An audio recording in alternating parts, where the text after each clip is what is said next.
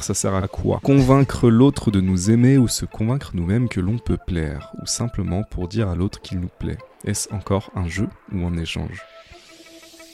Ça sert à se reproduire. Ça sert à survivre fin de la discussion, terminé. Podcast de deux minutes.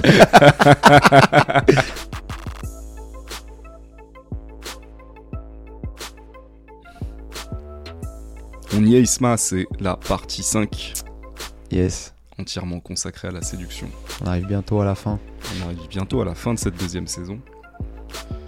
Donc aujourd'hui, on parle uniquement de séduction, de drague, de rencontrer l'autre. Ouais.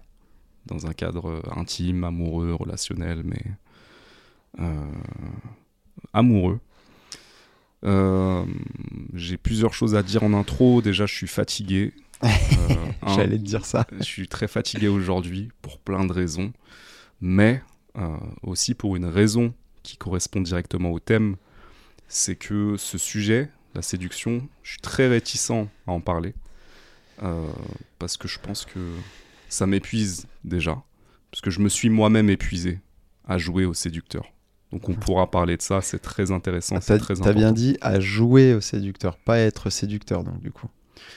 Euh, si, ça en fait partie. Mais quand je dis à jouer au séducteur, j'amène cette idée de jouer à euh, être quelqu'un d'autre que qui je suis vraiment. Parce que pour toi, du coup, séduire, c'est forcément euh, euh, masquer ce qu'on est au fond, quoi. Pas nécessairement, mais en tout cas, moi, comme je l'ai vécu, Hmm. c'était ça. C'était jouer un rôle.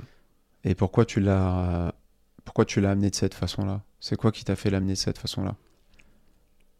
Est-ce que t'avais peur que ce qu'on voit vraiment de toi, ce soit pas intéressant? Ouais, je pense que c'est ça. Je pense que c'est euh, quelque part euh, me dire je suis pas euh, la personne que je suis, c'est pas suffisant. Il Ah faut que ouais, je, ouais. je Ouais, joue un rôle, que je mette un masque, parce que dans le fond, bah j'ai pas autant confiance en moi que ça. Du coup, du coup, je je- j'ai mis des masques, j'ai mis un masque, et au point même où à un moment je me suis dit, mais est-ce que c'est vraiment moi ça?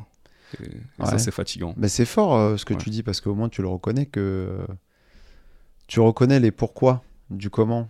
Et il y en a, ils se cacheraient euh, derrière d'autres choses. Mais là, tu vois, moi je t'ai posé une question, t'as pas esquivé, quoi. T'as dit c'est ça. Je dois manquer de confiance ou alors je me sens pas encore euh, euh, satisfaisant Mm. auprès des autres. Mm. C'est très fort. hein. Mm. Parce que je pense que c'est le cas de beaucoup de monde, hein, en vrai.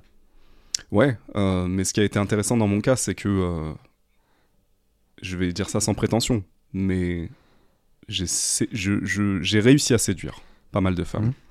en jouant à ce jeu-là. Euh, et et c'est explosif parce que tu séduis en étant dans le fond assez bancal, ne, ne sachant pas exactement qui t'es et ne sachant pas exactement ce que tu veux. Ouais. Et en ça, ça crée des situations explosives. Tu vois, donc c'est un, un combo qui est dangereux. Bah, surtout si tu tombes Et- avec des gens qui savent ce qu'ils veulent, eux. euh, Voilà, tu les fais tourner en rond. Que... Ouais, ouais. Ça, j'ai beaucoup fait. Et c'est pour ça que je te dis, là, j'arrive, euh, je suis fatigué. euh, Donc là, ça me fait du bien aussi de poser le masque et de dire, euh, on va parler de séduction, ne vous inquiétez pas, on va pas que euh, s'auto-psychanalyser, psychanalyser.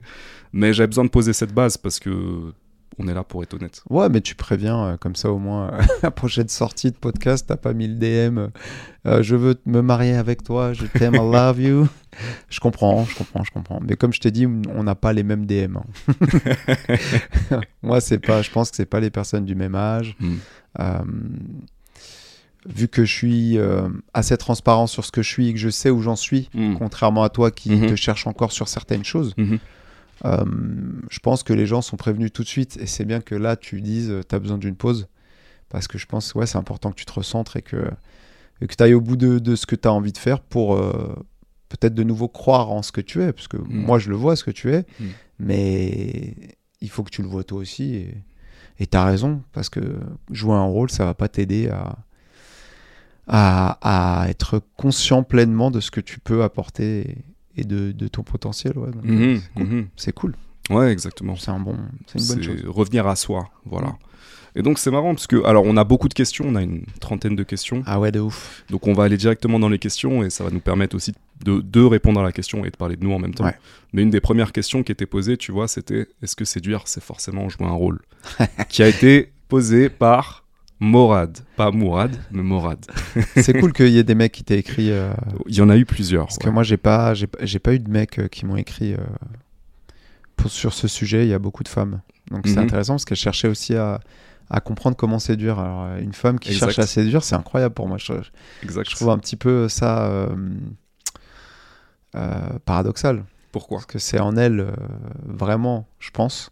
Après, on peut être maladroit euh, Mm. socialement. hein. C'est pour tout le monde ça, mais, mais elles l'ont en elles beaucoup plus que nous. Et, euh, et c'est fort qu'il y en a qui se sentent un peu démunis. Bref, pour revenir donc à la première question, parce qu'on est déjà en train de partir euh, en sgeg, quoi. Euh, bah réponds, vas-y. hein. Bah, J'ai trouvé ce que tu amené intéressant parce que tu amènes la séduction aussi euh, pour les femmes et on va y revenir. Il y a plusieurs questions euh, posées par des femmes qui nous demandent comment séduire un homme. Mais est-ce que séduire c'est forcément jouer un rôle euh, Pour moi, tu joues un rôle pour séduire quelqu'un qui te convient pas, qui te correspond pas. Ouais. Dans le fond. Euh, ça, c'est un élément de réponse. L'autre élément de réponse, c'est tu joues quel... tu sais, tu joues un rôle comme ce que je disais avant, pour cacher qui tu es vraiment. Mais est-ce que tu as besoin de jouer un rôle pour séduire nécessairement? Je pense pas. Je pense qu'en fait, même euh, la maturité m'amène à euh, dire qu'en fait, tu peux être séduisant sans être séducteur. Mm. Et euh, ça va juste être l'expression de qui tu es. Tu vois, euh, souvent, quand, quand tu demandes à une nana comment séduire, elle te dit sois, sois toi-même. Et ça, la plupart des mecs sont là en mode, mais laisse tomber. Mauvais conseil, vous comprenez rien à la séduction. bref, Ah ouais. vous n'êtes pas à notre place, vous savez pas ce que c'est. Mais ces derniers temps, je remets ça en question parce que je me dis, en fait, est-ce que dans le soi toi-même, il n'y a pas cette question de vraiment exprime qui tu es Tu vois, mais c'est un très long chemin. hein, Ah c'est ouais, pas un truc que sûr. tu peux faire comme ça. C'est pas une technique. Mais euh, qui est-ce que t'es Exprime qui est-ce que t'es. Et, et de cette manière, en assumant qui tu es, en étant ancré, en sachant qui tu es, très long, tra- très long Mhm. processus, tu peux développer une personnalité séduisante. Tu vois, donc c'est Ouais, bien sûr. Ouais, Qu'est-ce que tu, tu dirais sur ça? Est-ce que tu as besoin Est-ce qu'on a nécessairement besoin de jouer un rôle pour séduire? Il y a quand même un mot clé sur lequel j'ai pas rebondi, je vais revenir après, mais c'est le mot jouer. Ça c'est intéressant aussi dans la question. Ouais, c'est pour ça que je t'ai interpellé sur euh, jouer le séducteur ou être séducteur. Hmm.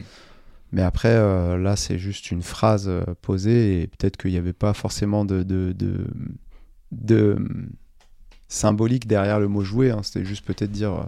Enfin, d'ailleurs, tu as très bien défini ce que tu voulais dire. Mais alors, moi, je pense que déjà, la, la séduction, c'est naturel. Dans la nature, euh, les animaux séduisent leur partenaire d'une façon ou d'une autre en montrant leurs atouts. Ça, c'est une première chose. Euh, et la nature ne, triche pas, ne ment pas. Donc, effectivement, quand moi j'entends euh, être séducteur, c'est jouer un rôle, et ben encore une fois, ça prouve bien qu'on est sorti de la nature.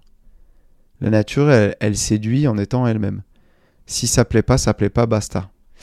Et c'est vrai que nous, on, a tendance à jouer des rôles pour séduire des, personnes qui ne sont pas forcément adaptées à ce qu'on est, comme tu as dit, mais parce qu'on s'est éloigné de l'essence même de la reconnaissance du bon partenaire. Donc humainement, séduire, c'est jouer un rôle, oui, malheureusement. Euh, naturellement, séduire, c'est pas jouer un rôle normalement. Voilà, c'est comme tu dis, euh, en étant nous-mêmes, montrant nos, nos qualités et nos défauts, attirer les bonnes personnes à soi. Et fin, en fait, ça s'arrête là, Mm. logiquement. Mm. Mais dans un monde tronqué, avec des visions tronquées, euh, effectivement, séduire, ça va être se surmaquiller. Séduire, ça va être faire de la chirurgie. Homme-femme, hein. je suis pas en train de stigmatiser l'un ou l'autre. Ça va être euh, aller faire de la muscu à balle alors qu'on déteste le sport. Ça va être euh, lire des livres euh, pour lesquels on comprend rien juste pour avoir de la culture. Ça va être se cultiver alors qu'on n'est pas intéressé par ce qu'on apprend. Il y a plein de gens qui viennent euh, avec une intelligence à vomir, qui t'étalent ça comme ça pour faire genre ouais j'ai fait ça, j'ai lu ça, je suis allé voir telle expo, alors que lui-même n'en a rien à foutre. Et quand tu creuses un peu, que tu essaies de, de voir s'il a compris l'essence même de ce qu'était l'art ou de ce qu'il a vu, euh, non, il s'en fout. Lui, ce qu'il veut dire, c'est qu'il l'a vu, qu'il l'a lu, euh, et c'est tout. Donc, effectivement, on se trompe euh, et on utilise n'importe quoi pour, pour séduire n'importe qui. Donc, ouais. Je pense que non, on n'a pas besoin de jouer un rôle, mais aujourd'hui, séduire sans jouer un rôle, c'est difficile. pour revenir sur le, sur le mot jouer, je pense que pour séduire, on n'a pas besoin de jouer un rôle, mais que pour séduire, il faut quand même apprendre à jouer. Alors, où est la nuance? Qu'est-ce que c'est que jouer? Euh, C'est pour moi euh, apprendre à flirter tout simplement, et le flirt c'est du jeu. Euh, ça veut dire que tu vas exprimer qui tu es, mais tu vas aussi euh, le faire de manière un peu plus légère, drôle, amusante. voilà, je pense que Mhm. pour, pour séduire, faut aussi enlever tout le poids de, du côté euh, je vais trouver quelqu'un dans ma Exactement, vie. je trop d'enjeux. Le jeu Ouais. avant l'enjeu, en fait, Ouais. on pourrait dire ça. Et donc apprendre à jouer, à blaguer, à tu vois, sortir des sentiers battus. Pour moi, il y a aussi ça dans la séduction. Ouais. C'est pour ça que le mot jouer, en dehors de jouer un rôle qu'on a Ouais. bien euh, quadrillé, c'est aussi, euh, c'est aussi ce, ce jeu-là. Je trouve que en fait, beaucoup de gens, dans le fond, euh, ne jouent pas. Tu vois, pour beaucoup de gens, c'est Ouais. c'est tout de suite trop sérieux et juste le fait de parler à un inconnu, c'est déjà beaucoup d'enjeux.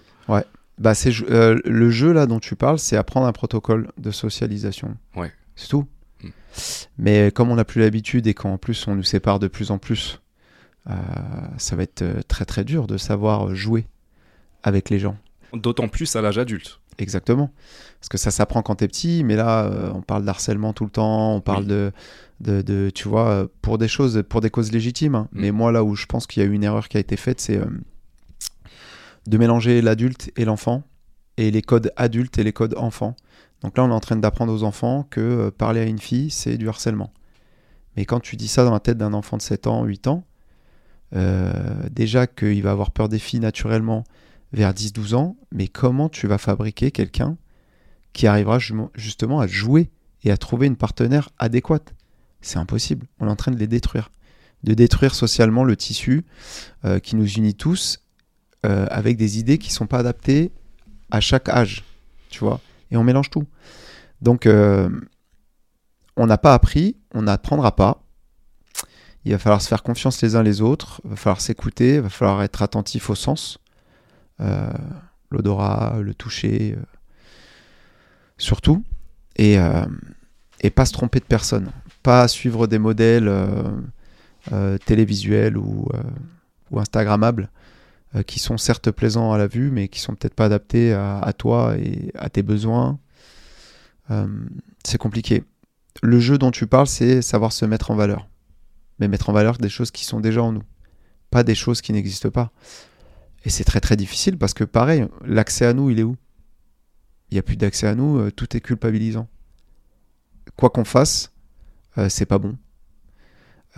Tu veux être dans la vérité, c'est pas bon. Tu veux être dans le mensonge, c'est pas bon. Euh, tu veux être euh, euh, un homme avec un peu les stéréotypes qui vont avec, c'est pas bon. Tu veux être un homme hypersensible, montrer ton petit côté féminin, c'est pas bon. Donc en fait, il y a quoi qui est bon en fait? Si on est dans une société qui juge tous les comportements, et je parle des comportements non criminels, hein, bah en fait c'est foutu en fait. La tolérance, elle sert aussi à développer le tissu social. Mm. S'il n'y a plus de tolérance, euh, même à l'échec ou l'erreur de, de, de- de son prochain, euh, on fait quoi? Donc effectivement, jouer, euh, ça va plus exister, c'est clair et net. Mm. Mais c'est, je pense que c'est ce, ce vers quoi on tend, que ce soit volontaire ou pas, on le saura pas. Donc c'est pas la peine de se casser la tête sur euh, qui ou quoi fait en sorte que ça arrive, mais juste prendre conscience que il y a peut-être des endroits où on peut se retrouver et il faut les fortifier pour continuer à apprendre à jouer et à séduire. Mm. C'est peut-être ça qu'il faut qu'il faut qu'il faut sauvegarder quoi. Euh, Il y a plusieurs choses sur lesquelles je veux rebondir avant d'aller sur d'autres questions. Déjà, tu as parlé de protocole de séduction, si tu, de, de socialisation. Moi, je vais ramener protocole de séduction. Si on allait sur ça, comment est-ce que tu le décrirais? Un protocole de socialisation ou de séduction, ça ressemble à quoi?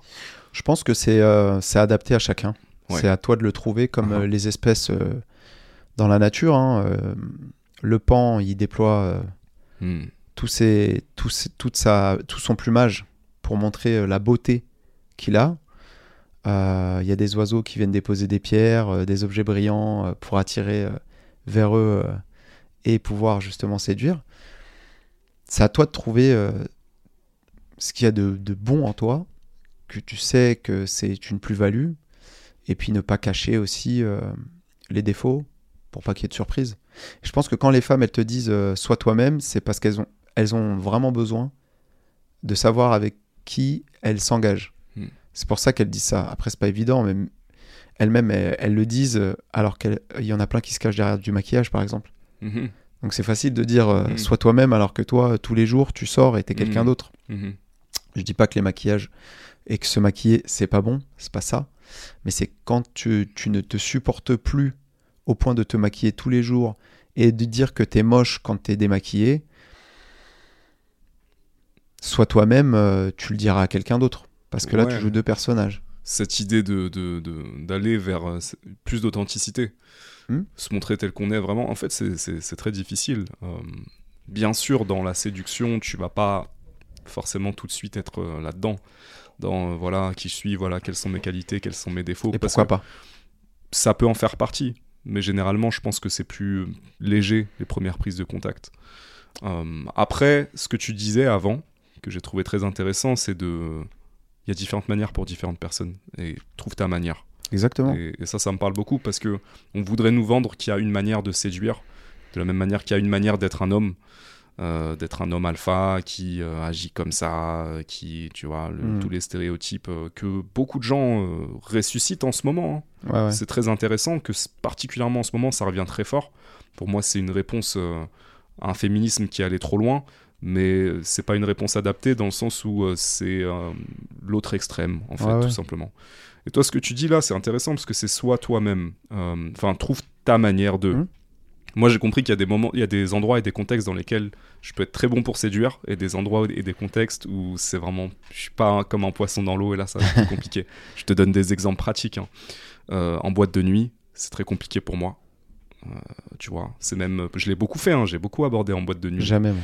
Mais euh, alors moi, j'ai quand j'étais en Australie, l'année où j'étais en Australie, je sortais quatre fois par semaine et je faisais le tour des boîtes et je Mhm. parlais à toutes les meufs qui me plaisaient. C'était sympa, c'était marrant et c'était aussi parfois très violent de me prendre des bâches. Euh, mais en réalité, j'avais besoin de le faire pour me prouver quelque C'est un chose. challenge. C'était un petit peu un challenge. Et puis j'ai fait des rencontres sympas, euh, meufs et mecs d'ailleurs. Parce que d'ailleurs, il y a un, des, un de mes meilleurs amis que j'ai rencontré comme ça. Il faisait exactement la même chose que moi. Et un jour, on se parle, on se dit, mais qu'est-ce que tu fous, toi? T'es partout euh? Ouais, bah je fais la même chose que toi. On est devenus potes. Incroyable. Et c'est grâce à lui que j'ai trouvé le travail que j'ai actuellement. Histoire de ouf. Merci Mais, à lui. euh, ouais, merci à lui. Il se reconnaîtra. Euh, ce que je voulais dire, c'est que ça, c'était pas en réalité la manière la plus adaptée à qui je suis vraiment. Mhm. Et donc c'est pour ça que c'est très intéressant ce que tu disais, euh, trouve ta manière. Moi je suis, euh, en fait je pense que je me débrouille mieux vu que je suis plutôt introverti, euh, dans des endroits où il y a tout de suite plus une intimité, où c'est un peu plus cloisonné, tu vois. Je connais les gens, ils me connaissent, je suis identifié, et là c'est plus simple pour moi, j'ai pas besoin de faire autant d'efforts pour euh, aborder euh, une inconnue. Euh, D'ailleurs, je, je pense tout de suite à une question qu'on nous a posée. Ça rebondit aussi sur des Mhm. trucs que tu disais. La question, c'était euh, pourquoi est-ce que les mecs n'abordent plus aujourd'hui? Euh, on peut enchaîner sur ça, ouais, effectivement. Moi, je, je te rejoins dans la façon de, de séduire, mais je pense qu'en fait, en, en réalité, on est un peu tous plus, plus à l'aise en petit comité. Hmm. Euh, ceux qui sont à l'aise en boîte, euh, c'est parce que le jeu, ils le connaissent et qu'ils sont Ouais. euh, rodés à ça. Ouais. Moi, la seule fois où j'ai réussi euh, à, à obtenir quelque chose en boîte avec une fille, c'est parce que je l'avais défendu d'un mec qui la faisait chier, mais moi, j'ai rien demandé en retour, en fait.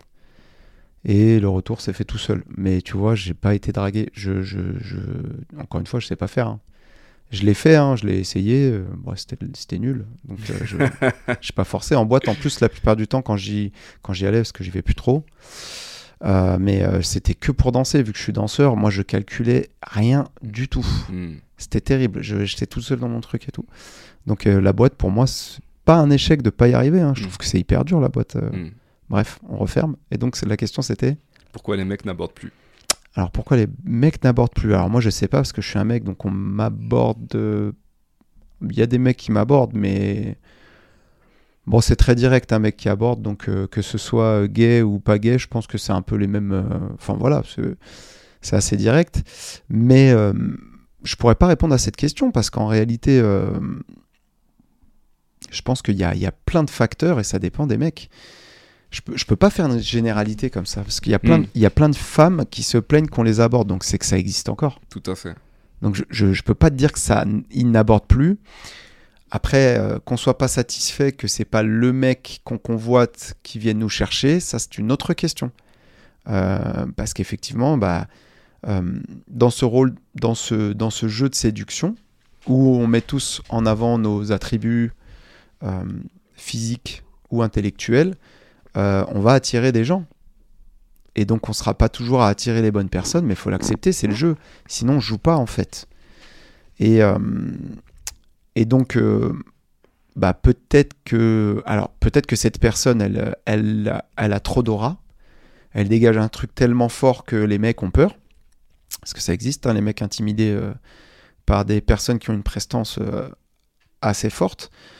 Peut-être que cette personne ne voit pas aussi qu'on l'aborde, parce que peut-être trop, dis- trop discret. Mais les mecs abordent encore, je pense, je crois, oui, je pense, mais sûrement pas de la bonne façon, hein, parce que c'est pas visible. Mais ouais, non, j'ai pas d'autres réponses, je sais pas. Je sais Si, si c'est pas visible, déjà, c'est que c'est pas du harcèlement, c'est pas agressif, donc c'est plutôt positif. Ouais, c'est sûr. Après, je pense que ça dépend du pays euh, où la personne vit aussi. Parce qu'il y a différents. Nous, on est à Paris, on sait très bien qu'à Paris, a- Ah ouais, ça aborde beaucoup, que les femmes s'en plaignent même. Euh, donc je pense que ça dépend aussi beaucoup de Mm. la culture dans laquelle euh, la personne qui a posé la question, et il me semble euh, qu'elle habite au Canada. Ah. Donc peut-être que c'est un peu différent. Euh, Je connais pas le Canada suffisamment. Euh, moi, je me demande naturellement, euh, et je vais être taquin, si c'est pas une forme de euh, féminisme agressif qui a en partie terrorisé les hommes, certains hommes. C'est pas le cas partout. Comme on le disait ici à Paris, ça change Ouais, rien du tout. l'éducation aussi après. Voilà, tu en parlais un petit peu avant aussi, quand tu disais, voilà, on, a, on enseigne à un enfant que parler à, à une fille, c'est déjà peut-être du harc- harcèlement. Je pense qu'il y a cette idée dans l'air et ce qui fait qu'il y a beaucoup d'hommes aujourd'hui qui n'osent plus par rapport à ça. Ouais. Ensuite, je vais redire un petit peu la même chose que tu disais, à savoir quels, quels hommes n'abordent pas. Il y a, moi, je pense qu'il y a toujours des hommes qui abordent, et je pense que ça, c'est dans tous les pays. Mhm. Mais euh, il y a d'autres hommes, d'autres hommes qui abordent moins. Euh, pourquoi? C'est trop difficile de répondre à cette question. euh. C'est très très difficile de répondre à cette question. Je vais juste dire qu'en tant qu'homme, euh, c'est pas facile du tout de parler à une inconnue, surtout dans le climat actuel. Euh, que ça demande un effort euh, énorme. Mm. Que euh, tout le paradoxe, c'est que tu peux pas le faire une fois de temps en temps en réalité. Enfin, tu peux le faire une fois de temps en temps, mais en général, j'ai l'impression que vu que les femmes nous abordent moins, même si elles nous abordent de plus en plus, mais j'ai l'impression qu'elles ont du mal à, à se rendre compte ce que c'est que, euh, même pour un homme qui est pas forcément timide, hein, d'aller vers une inconnue Ouais, ouais, bien et de prendre le risque de, de se faire, euh, euh, de se prendre un râteau, ce qui arrive 9 fois sur 10 de toute manière. Ouais. J'ai l'impression que c'est difficile pour elle, et, je et non, c'est normal, de concevoir, mais c'est très difficile, et même pour un mec qui le fait une fois de temps en temps, c'est déjà une expérience assez violente. Ouais, ouais, c'est clair. Donc, euh, je pense que même un mec qui n'a pas été euh, dissuadé par euh, les mouvements MeToo, par euh, le féminisme actuel, et qui le fait de temps en temps, il va le faire peut-être trois fois par an. Au bout d'un moment, peut-être ça va le décourager. Ouais. Parce que trop dur. Oui, il y a ça, c'est sûr. Après, je pense que ça viendra pas à bout des gens vraiment déterminés. Euh, Mais pourquoi pas se dire que si les gens ne t'abordent pas, vas-y, aborde-les toi. En plus, tu seras sûr d'aller chercher les personnes qui t'intéressent. Donc, euh, vas-y. Hein. Tout le paradoxe, c'est que euh, pour être bon dans le fait d'aborder euh, des inconnus, il faut le faire euh, régulièrement. Ouais. Je pense. Et donc, effectivement, il y a une partie de. une minorité d'hommes qui est OK avec ça, qui accepte de se faire rejeter, de se prendre ce râteau et de Ouais. faire ce truc régulièrement. Et, euh, et ouais, il y en a qui peuvent devenir assez bons là-dedans, j'en Mm. connais.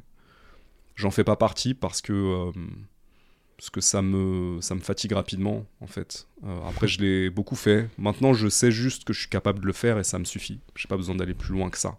Ouais.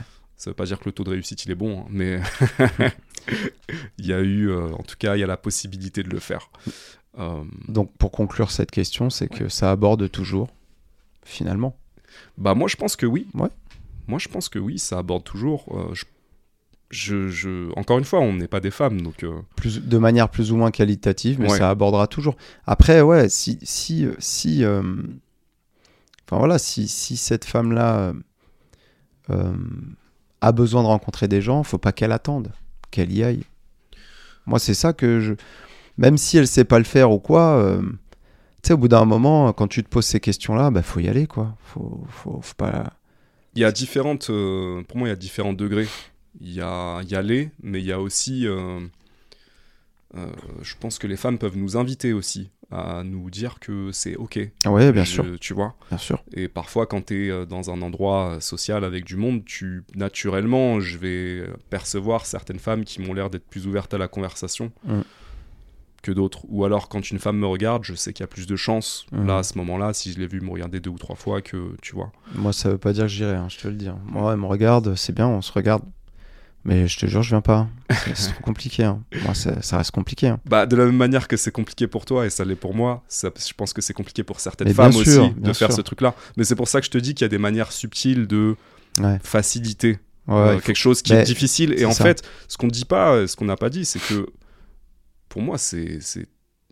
Il y a une question sur ça, je crois, on va y revenir, mais c'est tellement dur de créer la conversation avec un inconnu, tu vois, mais avec une inconnue, de, de, de- c'est tellement maladroit, c'est tellement, tu vois, c'est très, très dur. C'est le mot que tu as dit, euh, faciliter. Oui, il faut créer euh, des situations euh, qui facilitent l'accès. Voilà. On peut, moi, je pense qu'on peut, on peut se dire ça. Le seul conseil qu'on peut se donner entre hommes et femmes, créer une, une, un moment de facilitation. Quoi. Ça peut être euh, un bonjour ou un Ah, tes, tes baskets, elles sont stylées. Mmh. Voilà, tu vois. Moi, euh, ça peut m'arriver euh, d'engager une conversation avec quelqu'un en remarquant un truc sur, euh, sur cette personne. carrément. Et en, en- juste en me focus dessus parce que ça m'intéresse. Mmh.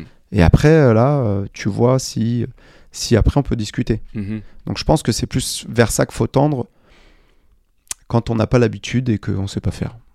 Voilà. Ouais, se mettre dans des situations aussi où c'est facilitant. Ouais.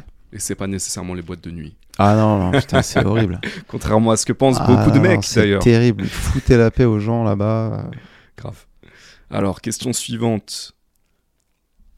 Qu'attendez-vous dans un dating? Que regardez-vous en premier? Ah, on l'a déjà dit ça. Dans notre wishlist. Ouais, on, a- on en a déjà parlé assez rapidement. euh, On donc peut le redire. on va redire. Bah, moi, je regarde si euh, elle me plaît physiquement. Donc, euh, qu'est-ce que je regarde physiquement Déjà tout, mais en, en réalité, le regard, les cheveux, c'est important pour moi. Les fesses, je regarde pas dès, la- dès le premier rendez-vous, mais Un si, petit peu quand même. si arrête, je, si, si, je, si je les aperçois, je suis pas content. Bah oui, ouais, c'est. Euh, voilà, et puis après, c'était vraiment que regardez-vous. Donc je pense que c'est physique. Physique. Euh, donc si on reste sur le physique, euh, je dirais le style aussi. Alors ça c'est marrant, moi j'ai déjà été euh, turn off par le style d'une nana. Ah ouais? Ça m'est arrivé une fois. Euh, C'est quoi ce style qui t'a repoussé? c'est très dur pour moi d'expliquer, mais elle avait mis un- une robe en mode. tu sais, que tu aurais pu mettre dans un défilé de mode. Un bizarre. truc hyper technique. Ouais, trop technique. Et Ouais. euh, et ouais je sais pas pourquoi ce jour-là. Bah c'était trop faisait- superficiel, ça collait pas avec ce que t'étais. Je sais pas si c'est de la superficialité ou c'est moi qui étais superficiel sur ça. Mais en tout cas, euh, ça le faisait pas. J'ai pas du tout aimé le style. Ok. Bah après une robe c'est fait pour mettre en valeur aussi, donc si c'est peut-être quelque chose qui l'a pas. Je trouvais que ça la mettait pas en beau, valeur. mais ça la mettait pas en valeur. Pour voilà. moi, ça la mettait pas en valeur. Mais euh, bon, ça, après, c'est vrai que chacun ses goûts, donc c'est compliqué. Mais euh, Mm. moi, euh, je regarde quoi en premier? Euh, Les yeux, les cheveux, les mains et les fesses. Point à la ligne. Rien d'autre. Question Le- suivante. le- ouais, grave. Parce que le style vestimentaire, moi, j'aime. Moi, j'aime tout. J'ai pas Ouais. de problème tant que les gens ils s'assument. Je pourrais très bien être avec quelqu'un qui s'habille euh, complètement dark, gothique, machin, euh, qu'avec une fille qui s'habille hyper court et tout machin, si ça fait Mm. pas vulgaire. Enfin que moi en tout cas j'estime Mm. que ça fasse pas vulgaire. Euh, J'ai pas de problème. Je peux même euh, être avec quelqu'un qui a un voile, qui, Mm. enfin c'est pas un problème pour moi en fait. Tu vois, c'est après qu'est-ce qu'il y a derrière? Et j'aime creuser, donc je juge pas sur les vêtements. C'est vrai que les vêtements, moi, me, me parlent pas du tout. Mais euh, par contre, euh, toute la liste d'avant, euh, ouais, c'est vrai que c'est des critères qui sont importants pour moi. Hmm, Voilà. hmm. C'est tout. Ok. La question d'après, c'est les rencontres, les sites de rencontres. Retour d'expérience et plus. Donc les sites de rencontres. Beaucoup de choses à dire. Beaucoup de Ah choses à dire et en même temps pas tant que ça. Ouais, c'est vrai. Euh, Parce que pour moi, c'est juste représentatif de la vie, euh, enfin des rencontres en général. Je, je trouve pas ça tellement différent euh, sur les sites de rencontres. C'est juste que moi, mon expérience, c'est que à la base, c'est dur de rencontrer sur les sites de rencontres. Et après, il y a un moment où j'ai compris qu'il fallait que je fasse un profil un petit peu original, que j'ai des photos sympas, et, et là, ça a beaucoup augmenté mes rencontres. Euh, maintenant, euh, en vrai, j'ai pas énormément de choses à dire sur ça parce que j'ai fait des rencontres euh, très sympas. J'ai fait des rencontres qui ont été plutôt sérieuses. J'ai fait des rencontres qui ont été moins sérieuses, en tout cas plus courtes. Je voilà.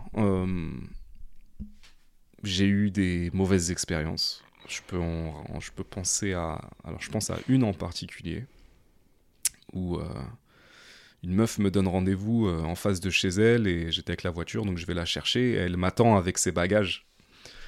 Et euh, genre, quand j'arrive, elle, me- elle me- elle- elle met les bagages dans la voiture, elle me dit accélère, accélère, accélère.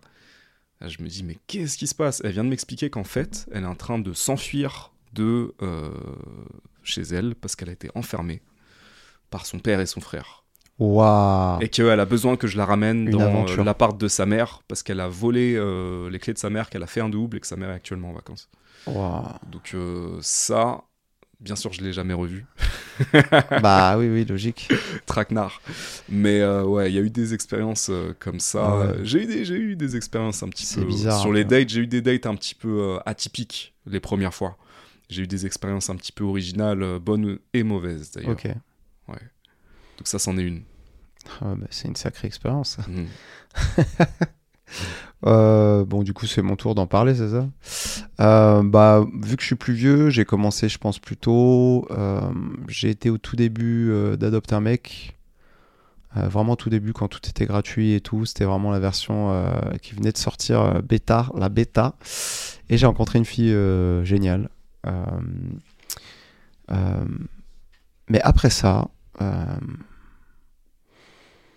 bah, j'ai pas trouvé mon intérêt euh, à part euh, trouver des plans euh, sexuellement. Parce qu'en fait, j'ai eu l'impression que euh, c'était tout l'un ou tout l'autre. Soit les gens ils venaient pour le sexe, soit les gens ils venaient pour se marier.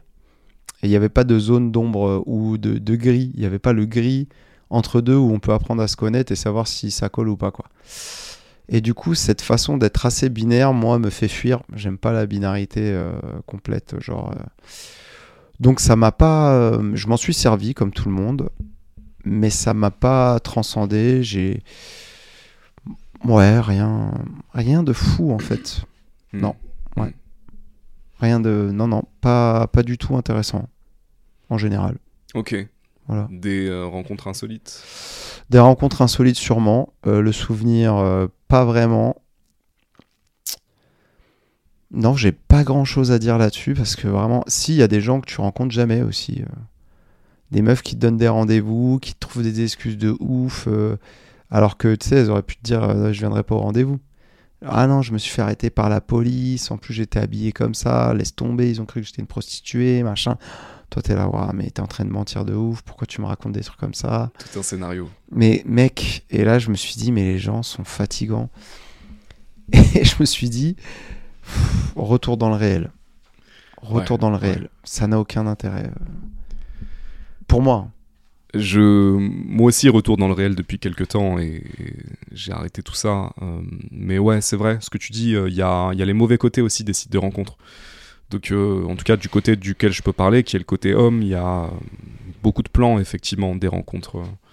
Ouais, ouais, ça, c'est euh, pour moi, c'est un truc auquel je me suis habitué, en tout cas, quand je y étais, c'était de dire, euh, il y a, en vérité, il y a beaucoup de, de- de plans. Le- je sais pas si c'est le côté virtuel qui fait qu'on a moins On de. s'engage pas. Voilà.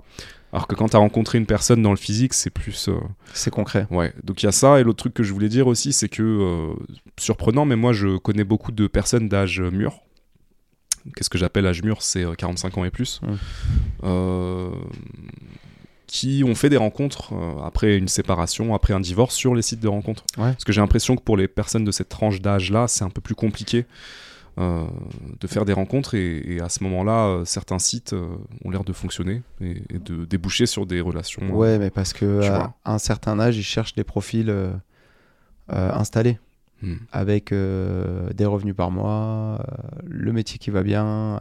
On en connaît hein, des sites de rencontres euh, premium pour les gens qui, donc voilà, d'un certain âge, qui ont un travail et tout. Et du coup, on n'est pas. On peut même pas comparer toi à 20 ans sur Adopt et eux à 40 ans sur tel autre site qui est fait pour rencontrer des profils avant même de parler de, de, de séduction, de flirt ou quoi. Là. Moi, je trouve ça dérangeant. euh, ces sites, en plus, ils, ils, classifient les gens, c'est hyper compliqué. euh. Mm. Et puis, plus on avance dans la société, plus on sépare les choses, plus ces sites-là prennent les modèles de séparation et euh, Il y a. euh, j'y arrive pas. Moi. Il y a plusieurs choses. Il y a... Moi, je pensais principalement à Mythique, en vrai. Parce que je Ouais, connais Mythique, plusieurs. C'est pour les vieux. hein. Je connais, voilà, je connais plusieurs euh, personnes euh, qui, après un divorce, ont trouvé, Ouais. retrouvé l'amour sur Mythique et je trouve ça génial. Bien sûr. Donc là, tu amènes une autre euh, dimension qui est la dimension peut-être euh, Statut social. statut social, euh, donc euh, qui, qui cherche. Euh, qui, qui va mettre ça en valeur et a certains sites qui sont faits exclusivement pour ça. Tu as des sites maintenant de sugar, euh, sugar daddy, sugar Ouais, baby, non, tout mais ça. là, on est encore sur autre chose. Et de la après- prostitution euh, Quasiment. camouflée. Et ensuite, tu as Gliden aussi. Et ça, c'est encore autre chose. Alors ça, ça, c'est du libertinage, mais euh, pas assumé. ah c'est dommage parce qu'il y a plein de. Pour moi, c'est pas du libertinage, c'est euh, de l'adultère. bah, l'adultère, il y en a un des deux qui est libertin. bah, en tout cas, oui, mais euh, en tout cas, Gliden, tout le marketing de Gliden, c'est Oui. le site pour les gens qui veulent avoir une, euh, C'est terrible. C'est qui veulent faire une tromperie discrète. Alors, les pubs d'ailleurs de Gliden dans le métro parisien, terrible. regardez sur euh, Google, hein, c'est Non, non, mais c'est horrible. incroyable. Ouais, C'est bah, c'est pas c'est pas normal. Moi, je, je tu vois dans tous les épisodes, je, je juge pas les gens qui font des adultères parce que chacun euh, porte sa croix et chacun euh, Mm. fait ce qu'il peut avec ce qu'il Mm, est. mm. Par contre, les gens qui vendent euh, ce mode de vie à n'importe qui, sans même se soucier du- de l'état psychique qu'ils sont en train de mettre les gens, et, et des personnes insécurisées, ils voient ces annonces-là, c'est dans leur tête, c'est foutu. hein. Là-dessus, euh, sauf que ça ressemble à la société euh, actuelle, voilà, qui Ouais. sombre dans la folie petit, petit à petit. C'est ça. Il y avait la deuxième partie de la question sur laquelle on n'a pas vraiment répondu, qui était le premier date. Ah, j'ai même pas entendu, je me rappelle plus. Ouais, bah il y avait euh, il y avait cette histoire, euh, site de rencontre, euh, premier date et plus, il me semble. Le premier Donc, date avec site de rencontre? C'était ça Bah ouais, mais on peut élargir. Ah non non, j'ai dit une bêtise, c'est moi qui ai, qui ai inventé. Non, c'était juste retour d'expérience site de rencontre et plus. Oui, c'était ça, c'était Ouais. ça. Euh, ok. Bon, Site de rencontre et plus, c'est quoi site de rencontre et plus? C'est quoi le Bah, et plus? c'est- je pense que c'est dans le et plus que je me suis dit euh, première Ah. rencontre ou euh, relation durable, tout ça. Mais je pense qu'on a fait le tour. Ouais, parce que moi le le, je le vois pas, je, je le conçois pas pareil. Mais Tu le conçois comment? Bah peut-être pour les sites de rencontre euh, bah, libertins justement où Mm. c'est différent. Mhm. Mais là, du coup, ça c'est des sites où tout le monde sait ce qu'il veut, il n'y a pas de mensonge, donc euh, Ouais. il y a pas de mensonge.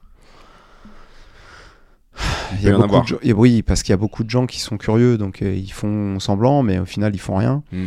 Et puis après, tu as des gens euh, top à rencontrer là-dessus, mais qui deviennent des potes ou qui deviennent des, des gens avec qui tu peux discuter librement. Donc, à la limite, euh, je trouve ça plus sain. Parce qu'il n'y a pas, de, y a pas le, le masque du mensonge.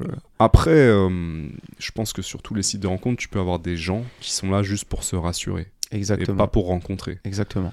Et je pense que ça, c'est la catégorie la plus frustrante pour tout le monde. Ah ouais. Ce sont des gens qui sont juste là pour euh, flirter ou récolter de l'atten- l'attention, mais il y aura jamais Soigner rien de concret. Voilà, il y aura jamais de rencontre derrière. Ouais, bien sûr. Bah, Donc, ça, euh, faut l'accepter, ça fait partie du jeu. Ouais. Ouais. Voilà.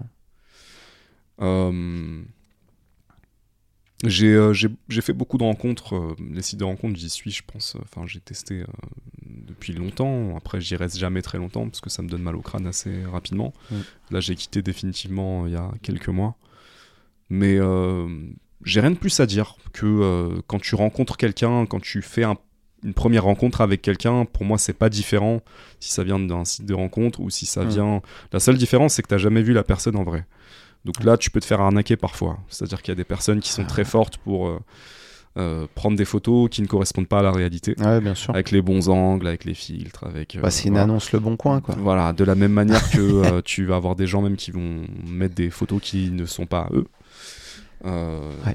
Donc moi ça, ça m'est arrivé plusieurs fois et, et c'est toujours euh, décevant et c'est une perte de temps. Euh, mais après, globalement, je dirais que c'est pas très différent des rencontres euh, tout court. Mm. Euh, Il y a un côté euh, pour moi sur le site de rencontres où je me dis, euh, euh, il y a une partie de moi qui se dit, euh, c'est pas comme ça que j'ai envie de rencontrer quelqu'un. Euh, je pense qu'il y a beaucoup de gens qui se le disent aussi. Et en même temps, je trouve que c'est euh, une barrière euh, parce qu'il y a des très belles relations qui, qui se sont Bien formées sûr. comme ça. C'est une Bien manière sûr. comme une autre de se rencontrer aujourd'hui. Euh, bien sûr, on aimerait que ce soit le coup du destin, l'univers, blablabla, toutes les étoiles se sont alignées. Mais des fois, je pense qu'il faut aussi se, se mettre un coup de pied au cul et dire je me mets dans les circonstances pour faire des rencontres. Si j'ai envie de faire des rencontres, une ou des rencontres d'ailleurs, euh, voilà. Donc euh, moi, je trouve ça cool que ça existe. Bah, c'est un endroit euh, facilitant. On en parlera tout à l'heure. Ouais, ouais. Après, il faut y aller euh, comme on est. Mm. On en reparlait tout à l'heure. Mhm. Donc oui, c'est... Moi, je suis pas contre. Mais euh, je, je suis pas pour non plus. enfin, je- ça m'intéresse pas. Neutre. Le Ouais. mec est neutre. Sur ça, ouais. c'est pas souvent. Euh, ah. Comment rester ami avec quelqu'un du sexe opposé sans le séduire involontairement? Bah, si tu sais qu'il y a une ambiguïté... Je suis désolé, je prends la parole direct. hein. Vas-y, vas-y. Si tu sais qu'il y a une ambiguïté, euh, bah, faut que tu mettes de la distance euh, en l'expliquant. Et puis après, tu laisses l'amitié euh, reprendre le dessus si c'est possible. Mais il n'y a pas. euh, tu, tu, enfin, la, la réponse elle est dans la question. Tu sais que cette personne, euh, elle va avoir de l'ambiguïté envers toi. Toi, t'as pas envie, bah, faut stopper. Le temps que ça dure. Ça, c'est un côté de l'équation. Il y a l'autre côté, on- avait parlé de ça dans un épisode précédent, c'est euh, la friend zone. Ah oui. C'est-à-dire qu'il y a la personne qui se met dans la friend zone, donc qui cache ses intentions. Ça, tu peux pas forcément le savoir. Ouais. Et donc, euh, pour moi, si une personne se met, s'auto-met dans la friend tu avais parlé de s'enterrer d'ailleurs, Ouais. dans la friend zone, euh, c'est qu'il y a déjà, elle est déjà séduite d'une manière ou d'une Ouais. autre et elle cherche déjà une proximité et qu'en fait, tu peux rien y faire. Mm. Euh, après, ce qui est difficile, c'est que tu le sais pas tant que la personne te l'a pas dit. Alors ça, c'est pas vrai. Voilà, donc là, je, je- je me souviens que tu avais dit aussi que pour toi, euh, il y a un jeu des deux côtés, Oui, dans le sens où la personne euh, qui sait, enfin, l'autre personne peut savoir. Oui. qu'il y a- Je suis pas aussi catégorique que toi. Je pense que ça dépend. Je pense Ah, que ça écoute, dépend. les gens se déresponsabilisent en disant tant que la personne n'a pas été claire avec moi, Il y a rien. il y a rien. Alors qu'au fond d'elles-mêmes, elles savent très bien. Hmm. Mais ça, ça a entendu de la bouche de quelqu'un. Voilà, je dirais juste ça. Tant qu'on m'a rien dit, pour moi, je fais comme si ça n'existait pas. Ok. Voilà, on en est là. Donc pour moi, euh, c'est pas vrai. Mhm. dire que je ne savais pas, à moins que la personne soit vraiment, vraiment secrète. Et oui, là, ça peut exister, mais c'est très fort. hein. Euh, bah tant mieux, parce qu'au final, la friendzone, lui, il la vit pas mal, puisqu'il subit pas euh, ce joug qu'a l'autre personne quand elle sait qu'elle a la main dessus. Elle s'en amuse. Quand elle le sait pas, elle va pas s'en amuser. Donc, elle sera sincère euh, avec toi, en amitié. Donc pour moi, quelqu'un qui est vraiment discret et qui se montre pas, il en souffrira pas et s'il en souffre, il partira de lui-même. Tu vois? Alors que quelqu'un qui est placé dans une friend zone par la même personne euh, qu'il aime et cette personne le sachant, elle va s'en amuser. Elle va l'entretenir. Ah, on se fait un petit bisou sur la bouche, sur les réseaux, mais non, mais c'est trop mon best. Et puis la personne, elle est tout le temps en espoir. Non, mais je t'aime trop, je t'aime machin, de trucs, de bidules. Alors qu'il n'y aura jamais rien, quoi. Et ça, c'est. Je, je pense que ce que tu dis, c'est une partie de la réalité, mais je suis pas sûr que. Moi, je pense qu'il y a des gens qui sont dans la friend zone où l'autre personne a dit clairement il se passera jamais rien entre nous, et la personne dans la friend zone a dit oui, il se passera jamais rien entre nous, t'inquiète, je veux rien. Mais qu'en fait, euh, au fond, euh, cette personne n'a juste assume pas de dire vraiment ce qu'elle. Tu vois Ouais. Euh, mais coup, les deux sont responsables.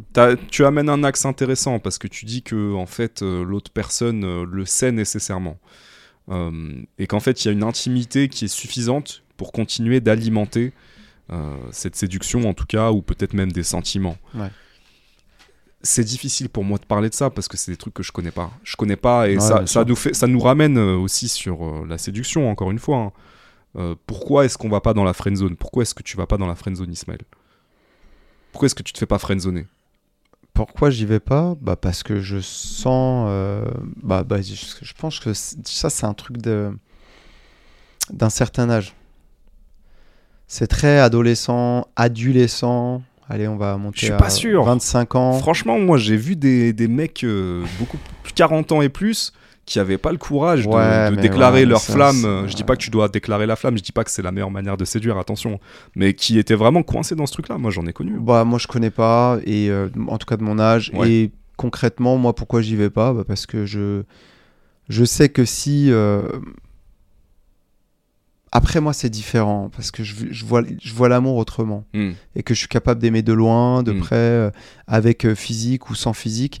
Donc, je, pense que je pourrais m'accorder, et d'ailleurs, je le fais, hein, avec des amis filles à moi. Je sais qu'il y aura rien physiquement, mais que je pourrais les aimer autrement. Hmm. Donc pour moi, la friendzone, elle peut pas exister. Clairement. Euh, voilà, pour ces raisons-là. Ok. Euh, Moi, je pense que j'y vais pas parce que j'y suis allé une fois. J'ai compris que ça servait à rien. J'étais suffisamment jeune. J'ai fait l'erreur tôt. Et non, en mais fait, quand on est dit- jeune, ça compte pas. Et j'ai dit, euh, non, non, c'est fini. Et après, je pense que dans ma manière d'être euh, dans les rencontres, je laisse toujours de l'ambiguïté. Et euh, aujourd'hui, j'ai pas peur de me prendre un râteau. Ce qui fait que si je suis intéressé, elle va le savoir assez rapidement. Hmm. Et, et donc, euh, donc, je vais pas me faire friendzoner. Et, Bah non, faut que tu sois. Si t'es clair, tu peux pas te faire friendzoner. Mm, Voilà, d'ailleurs, ça me rappelle que j'avais dit à une ex, euh, juste avant d'être avec elle, je sais plus comment c'était sorti, mais je lui avais dit, j'ai jamais voulu être ton ami. Parfait. Et elle m'a répondu, moi non plus. Et bah voilà, Et là, euh, c'est réglé. là, on était euh, ouais, officiellement quelques jours après ensemble. Donc, donc ouais, mais on n'a quand même pas répondu à la question comment ne pas séduire involontairement? Toi, tu dis, Mettre des barrières. toi, tu dis mettre des barrières, mais tu dis aussi, en fait, euh, tu séduis déjà volontairement. C'est Ton, ton- Euh, la non, personne qui est dans la friendzone. Ça, ça, c'était de- parce qu'on a développé sur la friendzone, mais Oui. elle parle pas forcément de friendzone. Oui. Elle dit par exemple, je rencontre, euh, j'ai un pote à moi. Hmm. Peut-être qu'elle vient de le rencontrer. D'ailleurs, on ne connaît pas le contexte, hein, Hmm. donc on peut pas savoir. On va faire des, des hypothèses. J'ai un pote à moi. J'ai un gars avec qui je m'entends bien, même pas un pote. Je veux que ça reste un pote parce qu'il m'apporte beaucoup à des niveaux. Je sais pas, il me fait rire, machin. Ouais, mais je ouais. me vois pas avec parce que, par exemple, elle le sent pas. Ouais. On reprend les expressions de- du podcast précédent. Yes. Mais j'ai envie que ça reste un ami, voilà. Maintenant, les femmes, elles savent que les mecs, à un moment donné, euh, que ça corresponde ou pas, ils ont des besoins physiques un peu relous. Donc, elles, c'est plutôt une peur que ça se produise plutôt qu'une réalité. Et dans ces cas-là, ce que je dis, c'est juste euh, nourris cette amitié, très honnêtement, mais sache me- mettre des barrières, ne les franchis pas, et normalement, ne devrait pas y avoir de problème en fait. Parce Alors, que- ouais, mais faut préciser ces barrières parce que là, en réfléchissant, je me, ça, me- ça me pose une question intéressante aussi parce que je pense que parfois je séduis involontairement Mm. et c'est une manière d'être aussi. Donc c'est intéressant que tu dis pose certaines barrières. Mm. Moi, quand ça m'arrive, euh, en fait, naturellement, je suis quelqu'un, je peux être très affectueux, même avec des gens que je viens de rencontrer, si je Mm. ressens un feeling euh, d'affection. Et je peux faire un câlin à une personne que je viens de rencontrer, par exemple. Tu vois, pour moi, c'est un truc. euh, si j'ai passé une bonne conversation, ouais, que j'ai apprécié, et même s'il n'y a pas euh, d'attirance, je peux avoir ce genre de geste. Ouais, bien tu sûr. vois. Et je peux être très ouvert, très chaleureux, même si j'ai pas d'attirance, mais juste j'ai un feeling avec la personne qui peut être amical. hein. Et ça, ça peut être interprété comme euh, quelque chose de troublant. En tout cas, ça peut troubler ce genre ouais, de choses. Ça, je m'en, rends compte. euh, et donc, c'est intéressant que tu dis, il y a certaines barrières à mettre peut-être. Hmm. Mais en même temps, moi, quand je fais ça, ça me vient tellement naturellement parce que c'est l'élan euh, de, de- de mon cœur, j'ai envie de te Ouais, dire. J'ai envie de faire un câlin à cette personne parce que j'ai passé, j'ai passé un bon moment, il y a eu Mhm. une bonne conversation. Je pense que ça le fera pas entre nous, et peut-être je lui ai même pas dit, mais je ressens le besoin, en tout cas l'envie de le faire. Donc je donne ça. Et ça, je sais que, effectivement, euh, donc est-ce que ça veut dire qu'il faut mettre une barrière à cet endroit-là? Je sais pas, c'est une question. Euh, mais en tout cas, certains gestes peuvent être interprétés par certaines personnes comme de la séduction, et c'est pour ça que c'est difficile. Ouais, de- bien sûr. Bah, c'est pour ça que je t'ai dit, il faut mettre des barrières physiques. Après, c'est au ressenti aussi. euh, Ouais. Moi, je fais des câlins à tout le monde, hein, surtout quand j'ai bu, euh, c'est foutu. Euh, parce que j'ai tellement d'amour à donner que, mec, Mm. pff, je vais le distribuer, mais gratos. Mm. Mais effectivement, oui, ça peut être mal perçu. Après, les gens. pff, si c'est une fois que ça arrive, ils vont pas se Enfin, normalement, quelqu'un d'équilibré se dit pas, ça y est, il m'a fait un câlin, Mm. c'est parti, on va se marier. La personne, elle se pose une fois la question quand tu la prends dans tes bras une fois. Si c'est répétitif, qu'il y a du, de, la, de la caresse, que qu'il y a des là, euh, là, là, on peut se poser la question. Mais si ça arrive une fois, c'est pas possible. Sinon, ça veut dire que la personne, elle a des besoins euh, très forts et, euh, et donc c'est elle qui se trompe. C'est pas Mm. toi qui la met. euh, c'est pas toi volontairement qui la met, euh, en- qui l'induit en erreur. Oui, oui. Je Tu suis vois la diff? Je suis d'accord avec toi. A- pas, tu fais un câlin à quelqu'un, il n'y a pas marqué mariage. Bah, exactement. Exactement. Euh, mais ça pose quand même la question de, de certains gestes Hmm. et des barrières que tu, tu- dont tu parlais tout à l'heure. Ouais. Où est-ce qu'on met euh, la limite? Et après, il y a l'après aussi. euh, moi, j'ai une politique sim- simple et j'en ai déjà parlé dans les podcasts précédents. C'est que je suis, j'ai pas de relation amicale avec des gens avec qui il y a eu de la séduction. Hmm. Donc les ex, etc. Pour moi, c'est Euh, moi j'en voilà. ai. hein, c'est Donc, un comme ça, comme ça, c'est J'ai zéro problème avec ça. Moi, à ce niveau-là, il n'y a pas de Mais bon, je suis, euh, je suis spécial, euh, je suis polyamoureux, euh, mes couilles, tout ça. Donc, euh, apparemment, c'est plus facile pour moi. Bah, oui, oui, mais c'est juste libérez-vous de vos, de vos traumas et de vos culpabilités, et puis euh, peut-être ça se passera mieux. Hmm. Vous comprendrez peut-être même mieux en vous laissant aller euh, à ressentir des choses, justement, si c'est euh, quel type d'amour, etc. Donc, euh, c'est peut-être une façon aussi de se mettre à l'abri, moi. Mais bon, bref. Donc, euh, ouais, non, les barrières, puis tu fais attention à qui tu, tu avec qui tu, tu fais des étreintes ou. ouais, faut, faut, faut être intelligent. Ouais, faut, faut sentir le truc et Mm. effectivement, peut-être il y a des barrières à mettre. Oui. Je dis peut-être, je, je suis pas sûr, mais question suivante. Alors, si je lui parle, il va penser que je veux le séduire. Est-ce que les hommes voient, souvent ça comme ça, ça ressemble un peu à la question précédente. bah, complètement.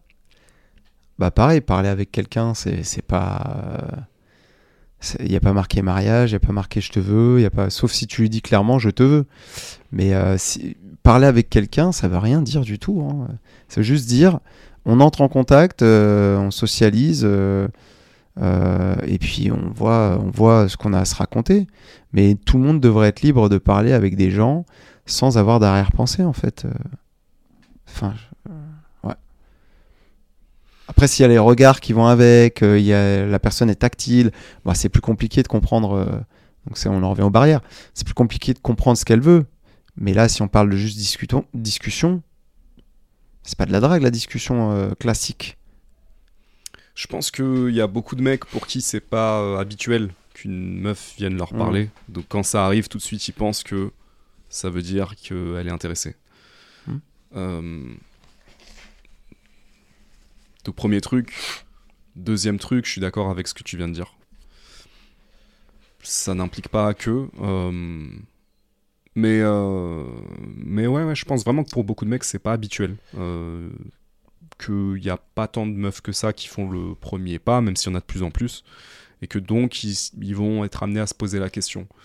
Euh, après, moi, je serais curieux de savoir euh, ce que c'est que l'expérience d'une femme dans ce genre de situation, si nécessairement les mecs derrière cherchent à draguer ou cherchent à, tu vois, comment ça se matérialise, euh, si Ouais, le mec tout de suite ouais. il a interprété ça comme ça? Bah moi j'ai une amie là euh, qui était à mon anniversaire justement. Bon, moi je suis parti un peu plus tôt et elle est restée à la soirée avec des potes. Et, euh, et justement elle m'a dit bah j'ai- parlé avec un mec et en fait il y avait rien entre nous et c'était très agréable. Voilà. Donc tu vois ça existe. Le mec n'a pas interprété mal. Ils se le sont dit tout de suite. Putain c'est marrant de parler avec quelqu'un. euh, et que en fait bah il y a rien derrière quoi bah ouais c'est cool donc euh, on parle en fait Après, Est-ce que ça veut dire que nécessairement, il y aura rien? Bah, ça veut pas dire ça, mais en tout cas, là, sur l'instant, il y a rien. Donc c'est bien que c'est possible de parler avec quelqu'un sans que derrière il se passe quelque chose. En tout cas, il n'y avait pas de jeu de séduction, c'était... euh, Voilà, c'était très clair. C'était un échange, ça a parlé longtemps euh, sur des sujets de société. euh, voilà, les gens, ils ont besoin de se retrouver aussi à discuter gratuitement de choses et d'autres pour comprendre le système, comment ça fonctionne, la société où on en est, les valeurs, etc. Donc c'est important de garder ça et de.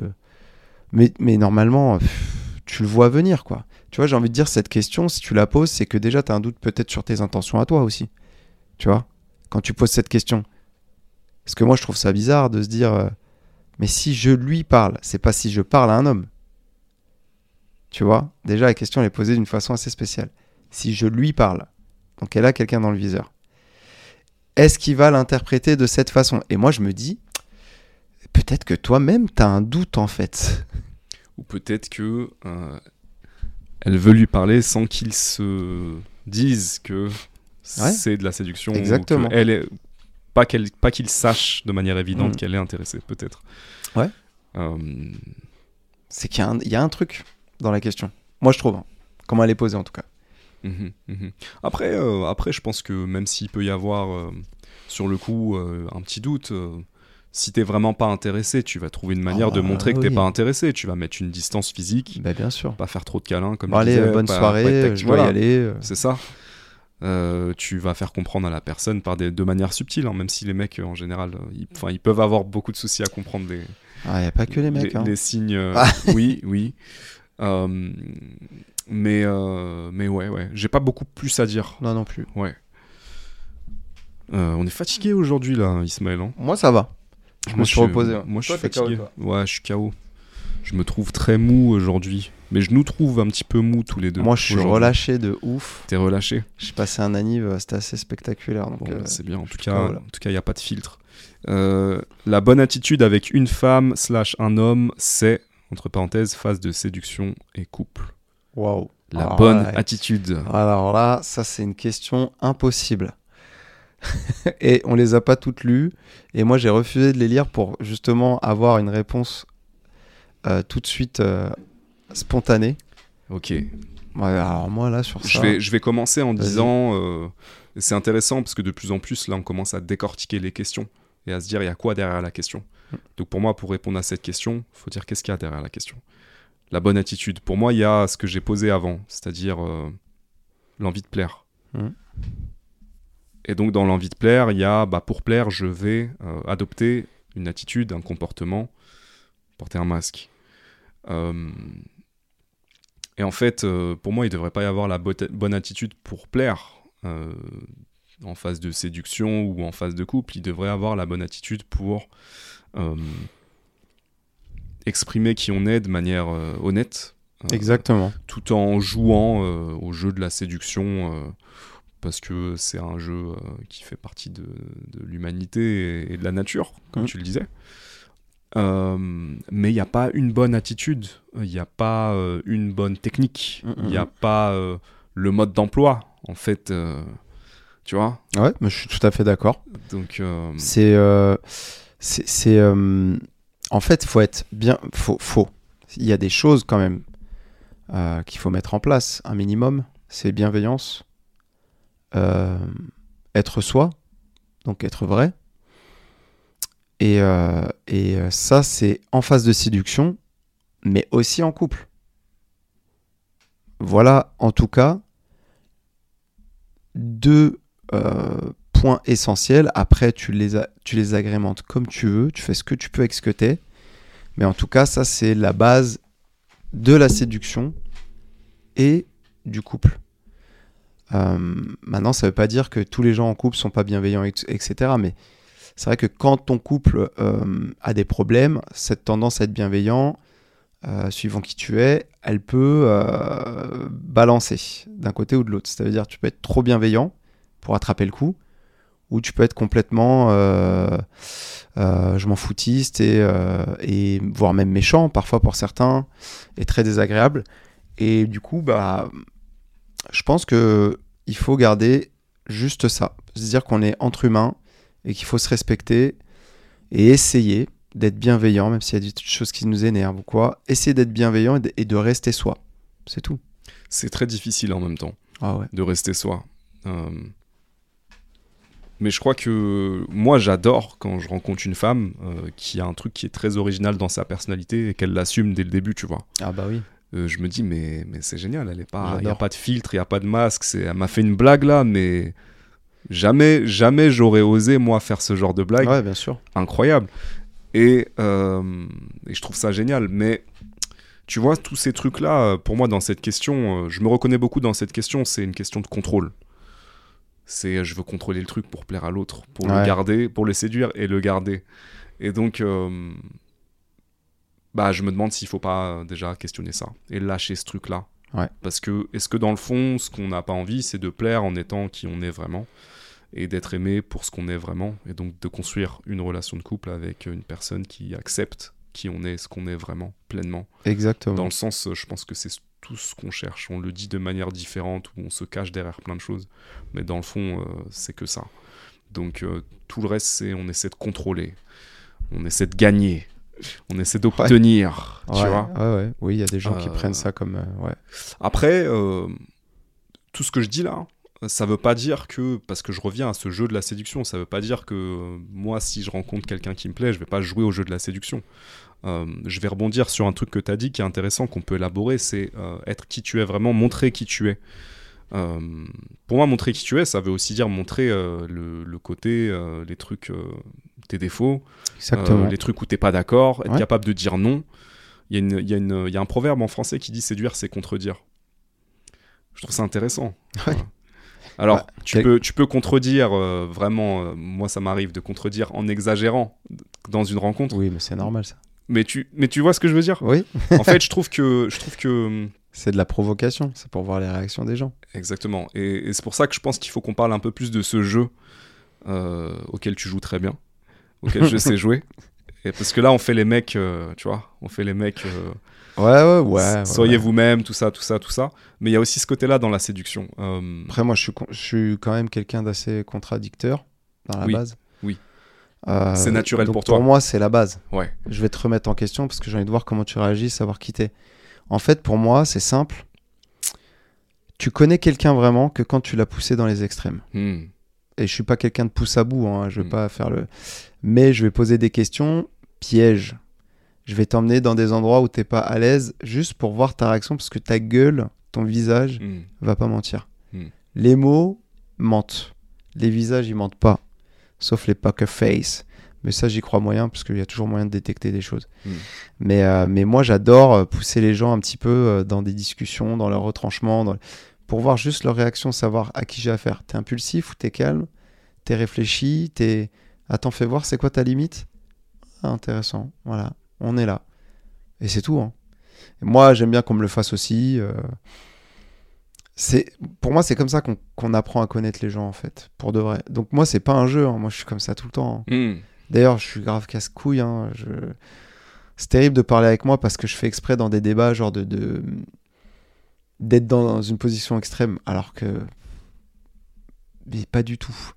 Tu sais que moi je suis dans la nuance tu vois mais j'aime bien prendre ce- cette position là juste pour voir jusqu'où tu vas défendre ton beefsteak. Qu'est-ce que tu vas me raconter? T'es qui toi?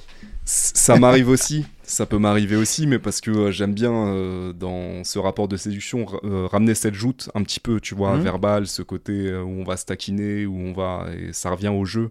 Ouais. Et quand je parle avec des potes, je me rends compte qu'ils font pas nécessairement ça. Je connais, enfin, j'entends même des gens qui sont dans le, euh, faut surtout pas être en désaccord avec la femme qui est en face de toi. Et, aïe je, aïe aïe et je me dis, il y a du boulot. Ah, C'est pour ça, c'est pour ça que la manière dont tu le disais, euh, qui était très simple, hein, mais qui est importante, qui exprime qui tu es. Pour moi, c'est exprime qui tu es dans exactement toute la globalité. Là, bien sûr, après, on va amener de l'exagération du jeu, parce que ça fait partie de la séduction. Il y a ce côté un petit peu de friction aussi dans la séduction, tu Mhm. vois. Euh, est-ce que, la est-ce que dans la séduction, il n'y a pas un rapport de pouvoir aussi? Ça, c'est une question intéressante qu'on peut poser. Euh, C'est pas facile de répondre à cette question, tu vois. Mm, mm. Parce non mais que- c'est c'est bien mais, mais c'est important, je pense. Euh, je pense que dans, dans... quand tu penses à séduction, en tout cas dans le vocabulaire des hommes, tu as la conquête, conquérir, tu vois. Ça implique qu'à un certain niveau, il y a un jeu de pouvoir. Oui, oui, il y, a- il y a un jeu de pouvoir parce que. Il y a une résistance Ouais, qu'il va falloir dépasser. et trouver la, la clé pour ouvrir la porte. Trouver la clé, exactement. Et c'est ça le, le, le, le jeu, l'essence même du, du jeu, elle est là. Et, euh, et, et là où c'est technique, c'est que va falloir composer avec ce que chacun est. Et par exemple, tu as des personnes qui recherchent la limite, euh, qu'on les limite, que ce soit physiquement, euh, psychiquement, peu importe, même au niveau des règles de vie. Il y a des gens qui cherchent ça. Donc euh, quand tu vas aller tester quelqu'un comme ça, ou que tu vas aller euh, euh, essayer de séduire quelqu'un comme ça, souvent c'est les personnes qui ont des fortes personnalités. hein. Tu vas séduire cette personne-là, tu te dis oh là, elle a une forte personnalité, euh, faut que tu sais, faut que je m'écrase. Échec. Elle a gagné, t'as perdu, tu vas servir de paillasson, c'est sûr. Si tu veux débloquer, débloquer le bonus là, eh ben justement, ce qu'on te demande, et c'est lire les intentions, lire les personnes.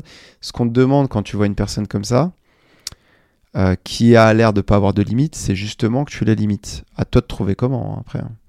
Mais c'est une demande claire. Donc c'est pas facile de, composer avec ce qu'est chacun, comprendre comment l'autre fonctionne pour pouvoir euh, déjà voir si toi ça te va. Parce qu'il y a des gens qui aiment pas mettre des limites. Hmm. Donc n'allez pas vous mettre avec des gens qui demandent la limite. Mhm. Parce qu'en fait, vous allez vous mettre dans des, des trucs qui vous correspondent pas et vous allez être fatigué. C'est ça. Euh, comme euh, un truc euh, beaucoup plus terre à terre. hein. Des gens qui kiffent faire la teuf, Hmm. ben vous mettez pas avec des gens qui aiment pas faire la teuf Mhm. parce que vous allez pas vous comprendre. Tu vois, c'est tout bête. Ou alors peut-être que les personnes qui aiment faire la teuf, elle a envie qu'on lui dise bah n'y va pas. Donc tu vois, c'est technique. Mais il faut trouver le, le biais, il faut trouver euh, et il faut discuter. Oui, mais revenons un petit peu en arrière parce que c'était intéressant l'endroit où on était là. Quand tu dis, euh, quand tu dis, il faut trouver le- la clé, hein, le truc qui fait que cette personne va. Euh, Moi, je pense que c'est pour ça que j'écoute beaucoup aussi. Enfin, c'est pour ça. Naturellement, j'écoute beaucoup. Mais je pense que ça, ça m'aide Mm. dans la séduction. J'écoute. euh, J'écoute et, et en fait, cette écoute, elle est euh, active, elle n'est pas juste euh, verbale, elle est aussi dans le langage corporel. Et ça, ça me permet de savoir justement euh, là où ça va tiquer, là Mm. où. Et c'est vrai que je peux être taquin à cet endroit-là. Euh, mais je crois que je crois que séduire, c'est aussi faire ressentir une émotion à la personne. Comment est-ce que tu fais ressentir une émotion à une personne que tu viens juste de rencontrer? Et et je pense que ça, euh, je sais faire. euh, voilà. Après, la question que tu poses, je dis pas que ça marche tout le temps, hein, mais la question que tu poses, et le truc, la base qu'on a posée, c'est est-ce que cette personne réellement en face de toi, est-ce que tu veux juste la séduire pour obtenir quelque chose d'elle, ou est-ce que tu veux vraiment apprendre à la connaître parce que tu sens que ça peut matcher? Ça, c'est la question la plus importante. Exactement. Euh, maintenant, si je reste vraiment sur, sur ce, ce- ce- ce- cet art de la séduction, parce qu'il y a sans doute des mecs euh, qui vont nous écouter en se disant bah peut-être euh, ces deux mecs euh, peuvent dire deux trois trucs intéressants à ce niveau-là. Je crois que un des trucs qui est naturel pour moi et qu'on m'a fait remarquer récemment, mais que j'avais pas réalisé, c'est que j'arrive à je pense que je suis capable d'emmener les gens assez rapidement dans une profondeur émotionnelle et leur faire ressentir un truc fort, même sans qu'il y ait eu de, de rapport de séduction, Mhm. tu vois. Et que si en plus à ça, je vais ajouter un rapport de séduction qui peut être, euh, on a dit, hein, contredire, Ouais. qui peut être questionné, qui peut être intrigué, et après ça peut aussi être, euh, ça peut être euh, devenir un petit peu tactile. Euh, ça c'est intéressant aussi, euh, le moment où les corps se rencontrent, ça fait partie de la séduction, c'est une étape. Je me souviens une fois, euh, quand tu étais mon animateur, à un moment tu me dis sois plus tactile, mais j'avais 16 ans, 17 ans.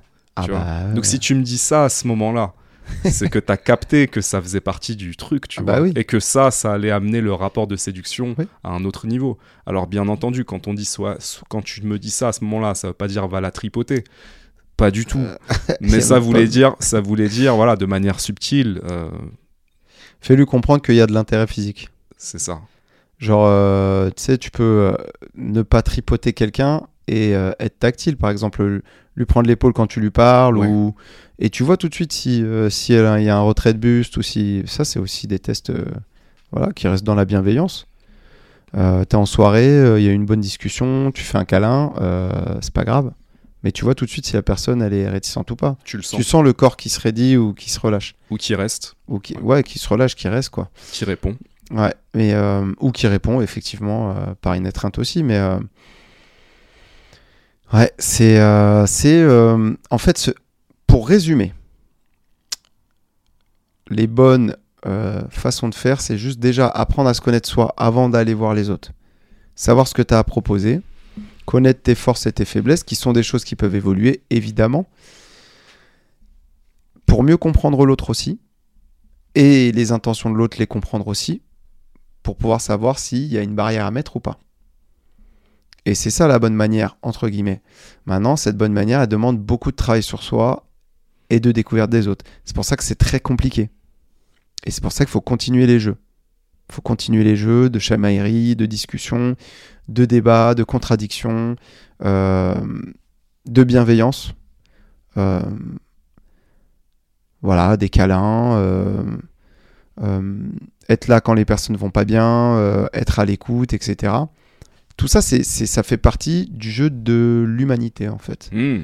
Et euh, si tout ça, on le perd, on saura plus du tout comment entrer en contact, que ce soit pour de l'amitié ou pour de l'amour. Mhm, mhm. Voilà, si on doit résumer. Yes. Alors la question d'après, c'est séduire sans se perdre. Comment trouver l'équilibre? Je pense qu'on a déjà bien On fait a, le tour. on a répondu Je pense qu'on ouais. a déjà bien fait le tour. Est-ce qu'il y a quelque chose d'autre à ajouter sur ça? Bah, juste faire un point euh, récapitulatif par rapport à déjà l'introduction qu'on a faite où on a parlé de toi et où justement tu Ouais. parlais de ça. Ouais. Bah, euh, si tu te perds, c'est que déjà tu sais pas où tu vas. Mhm. Mhm. C'est, littéralement c'est ça. hein. Se Mm. perdre, c'est pas savoir où je vais. Donc, euh, pour savoir où on va, on se recentre comme toi tu es en train de faire. Et euh, on se dit pas qu'on est obligé de rencontrer quelqu'un tout de suite. Mhm. Qu'on est obligé d'aller à la bagarre. que Si t'es pas prêt, que tu t'es pas entraîné, que t'es, tu vas pas en combat. Mm. Donc, recentre-toi, vois ce que tu peux faire. Et après, tu iras et sûrement tu rencontreras les gens qui sont les plus adaptés à ce que tu es en fait. faut aussi se poser la question de euh, pourquoi est-ce que je veux séduire Euh, Ouais, Parce ça. que parfois, séduire, euh, parfois tu veux séduire juste pour, pour te prouver quelque chose, ou même encore pire, prouver quelque chose à quelqu'un d'autre. Mm. Donc, ça, euh, ça, euh, en tant que mec, euh, c'est aussi possible hein, de se dire je veux que les autres mecs me voient avec telle meuf, et que les autres meufs me voient avec telle meuf. Tu vois? Parce Ouais. que ça me donne un statut, ça me donne ceci, cela. Ouais, bien sûr.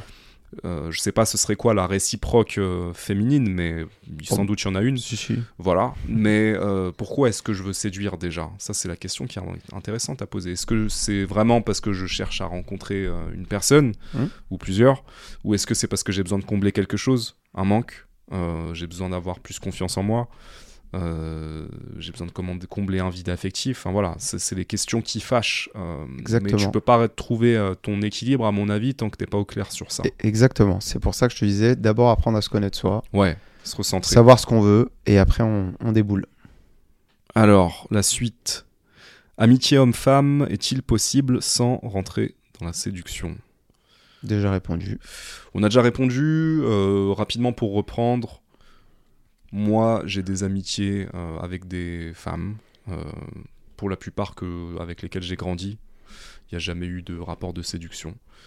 Euh, moins ces dernières années, euh, mais euh, j'exclus pas que ça peut être tout à fait possible. Si, si, j'ai des amitiés avec des femmes. Voilà. Je, je dis des bêtises. Si. Pour moi, oui, mais enfin, faut, faut pas entrer dans un rapport de séduction. Euh, c'est Bah. comme ça que je vis mes ami- pardon, c'est comme ça que je vis mes amitiés avec Ouais, les bien femmes. sûr. sans c'est- rapport de la question c'était quoi? C'était avec ou sans rapport? En gros, comment est-il possible d'avoir une amitié homme-femme sans rentrer dans la séduction? Moi, je pense que oui. Oui, c'est possible. Alors elle dit comment? Donc du coup euh, comment il faut, Est-il possible? Ah, ah, est-il possible? Euh, Bah oui, oui, c'est possible. Enfin, bah, c'est oui, c'est possible. C'est possible euh, à condition de savoir euh, chacun les intentions de l'autre. Mm, mm, Et du coup, il n'y a pas besoin de mettre de barrière dans ces cas-là. mhm. Voilà, mais oui, c'est possible. Je pense aussi que c'est possible. Après, ça pose la question de euh, est-ce que tu as un partenaire ou une partenaire qui est jaloux? Euh, voilà, tous ces Ouais, trucs-là, ouais. toutes ces complications. On va pas aller là-dedans. C'est une autre question, ça. Question suivante. Est-ce un besoin de séduire? Et peut-on encore séduire au sein d'une longue relation? Ah, est-ce que c'est un besoin de séduire? Séduire dans une longue relation. Alors, C'est garder un peu la flamme. euh, ouais, ouais, Ouais, c'est ça dont on parle. ouais. J'ai pas été dans des relations assez longues pour vraiment savoir ce que c'est. Le plus long que j'ai fait, c'est deux ans et demi. Euh, je dirais que. Je pense que oui, on peut se séduire euh, dans une longue relation. Je pense que c'est pas. C'est. Mais moi, j'ai l'impression que c'est aussi euh, continuer de, de devenir euh, qui t'es censé être. Et, et- et continuer de. Je le vois un petit peu comme ça. Euh, parce que tu sais, on parle souvent des efforts, des attentions, de tout ça. Ouais. Mais je crois que c'est aussi euh, avoir une vision commune. Je pense que c'est aussi comme ça qu'on se séduit.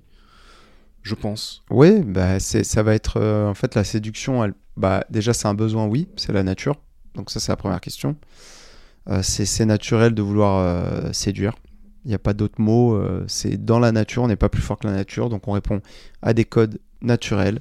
La séduction, c'est naturel.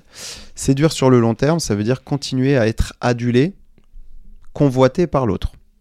Voilà. Donc, c'est très difficile. Et continuer de plaire à l'autre. Ouais, c'est ça. Aduler euh, euh, et vraiment euh, être, attirant, etc. Donc c'est très compliqué parce que, euh, parce que les années passent et que euh, il y a forcément des choses qui vont bouger. Hmm. Et tu vois, cette façon de vouloir séduire ad, vitam aeternam, ça veut dire qu'on a envie de contrôler quelque chose. Hmm. C'est quoi ce quelque chose? C'est l'amour, c'est ce que l'autre personne peut ressentir. Sauf que l'amour, encore une fois, pour moi, c'est un sentiment qui peut bouger. Il peut rester, il peut rester. Je suis convaincu qu'il y a des gens qui sont euh, totalement euh, amoureux d'une seule personne toute leur vie. Ok, je ne nierai pas ça. Sauf que je pense pas que ce soit la plupart des gens, sinon la vie serait beaucoup plus simple pour tout le monde. Donc, euh, donc ça peut bouger et faut l'accepter. Qu'est-ce qu'on en fait après?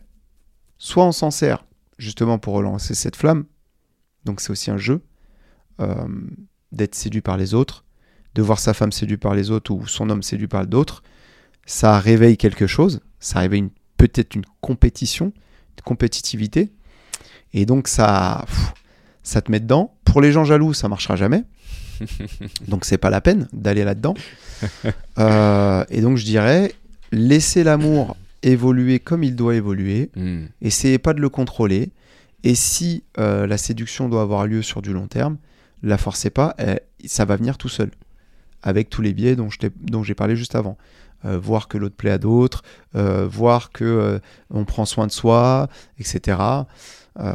Voilà, ça viendra. Mais si l'amour traverse et a envie de partir, la séduction n'y fera rien. Il y a un truc avec lequel euh, je suis pas d'accord. C'était la première partie de la question. Est-ce un besoin de séduire? Tu dis oui, c'est inscrit dans la nature. Ouais. Mais je pense que c'est pas un besoin pour tout le monde. Je pense que pour certaines personnes, oui, c'est un besoin. Et d'ailleurs, on a des questions sur ça, on va développer Mhm. après. Et même quand ces personnes sont en couple de manière exclusive, elles ont quand même besoin de séduire. Mais je pense qu'il y a d'autres personnes pour qui c'est beaucoup moins un besoin. Et particulièrement quand elles sont en couple. Oui, Euh, oui, oui, c'est vrai ce que tu, dis. Tu vois, ah, parce qu'il y a séduire la personne avec qui tu es, mais il y a séduire d'autres personnes autour. Oui, non, non, moi je voyais euh, oui, une seule personne. Oui. Oui, c'est vrai que j'ai pas tourné la. Oui, oui, t'as raison. Donc, euh, mais je crois que les autres questions après vont nous permettre de, de préciser un petit peu ça. Euh, parce que j'ai pas beaucoup plus à dire pour l'instant. Bah voilà, la question elle est là. Est-ce qu'une femme avec une sensualité débordante pose problème? Hashtag ego ou non? Euh, Bah, ça dépend pour qui. Voilà. Ça dépend pour qui. Alors, si je peux me permettre de commencer. Vas-y, hein. commence, commence. J'ai j'ai pas mal de choses à dire, vas-y. Ok, parce que en fait, euh, si t'as une personne, si t'es avec une personne qui est qui accepte totalement ce côté-là de toi, donc que tu as mis en avant, que tu assumes de A à Z, c'est impossible que cette personne puisse te le reprocher. Si tu as caché ça et que ça sort comme par magie euh, des années plus tard euh, et qu'il se rend compte que depuis le début, bah, tu dragues tout le monde, etc., et que ta sensualité t'en joue, effectivement, ça va être compliqué. Mais si dès le début, tu l'as montré, la personne normalement constituée qui n'a pas envie de t'emprisonner, euh, elle va accepter ce côté-là. Hmm. Et c'est génial. Parce qu'en fait, il y a quoi de mieux que d'être en accord avec la personne euh, qu'on aime? Mhm. Tu vois, d'être épanoui. Si ton truc, c'est de faire déborder ta sensualité, et que ton mec, il est OK avec ça, et qu'il en a rien à secouer, que euh, les autres, ils soient là en te voyant, waouh, incroyable, ah. Et que même lui, ça lui fait plaisir, mais il n'y a Bien sûr. aucun Je problème. pense qu'il y a des mecs euh, à qui ça fait très plaisir de savoir que leur femme attire l'attention, qu'elle bien plaît. sûr. Ils se sentent mis en valeur par ça même. euh, ouais. Mais bien sûr, il y a une Mais tu vois, c'est intéressant ce que tu disais parce que c'est. euh, t'as, t'as- t'as mis. T'as cadré le truc de, avec deux trucs différents. Mm. Soit c'est. Il t'a pris comme ça. Il sait que t'es sensuel, il t'accepte comme t'es.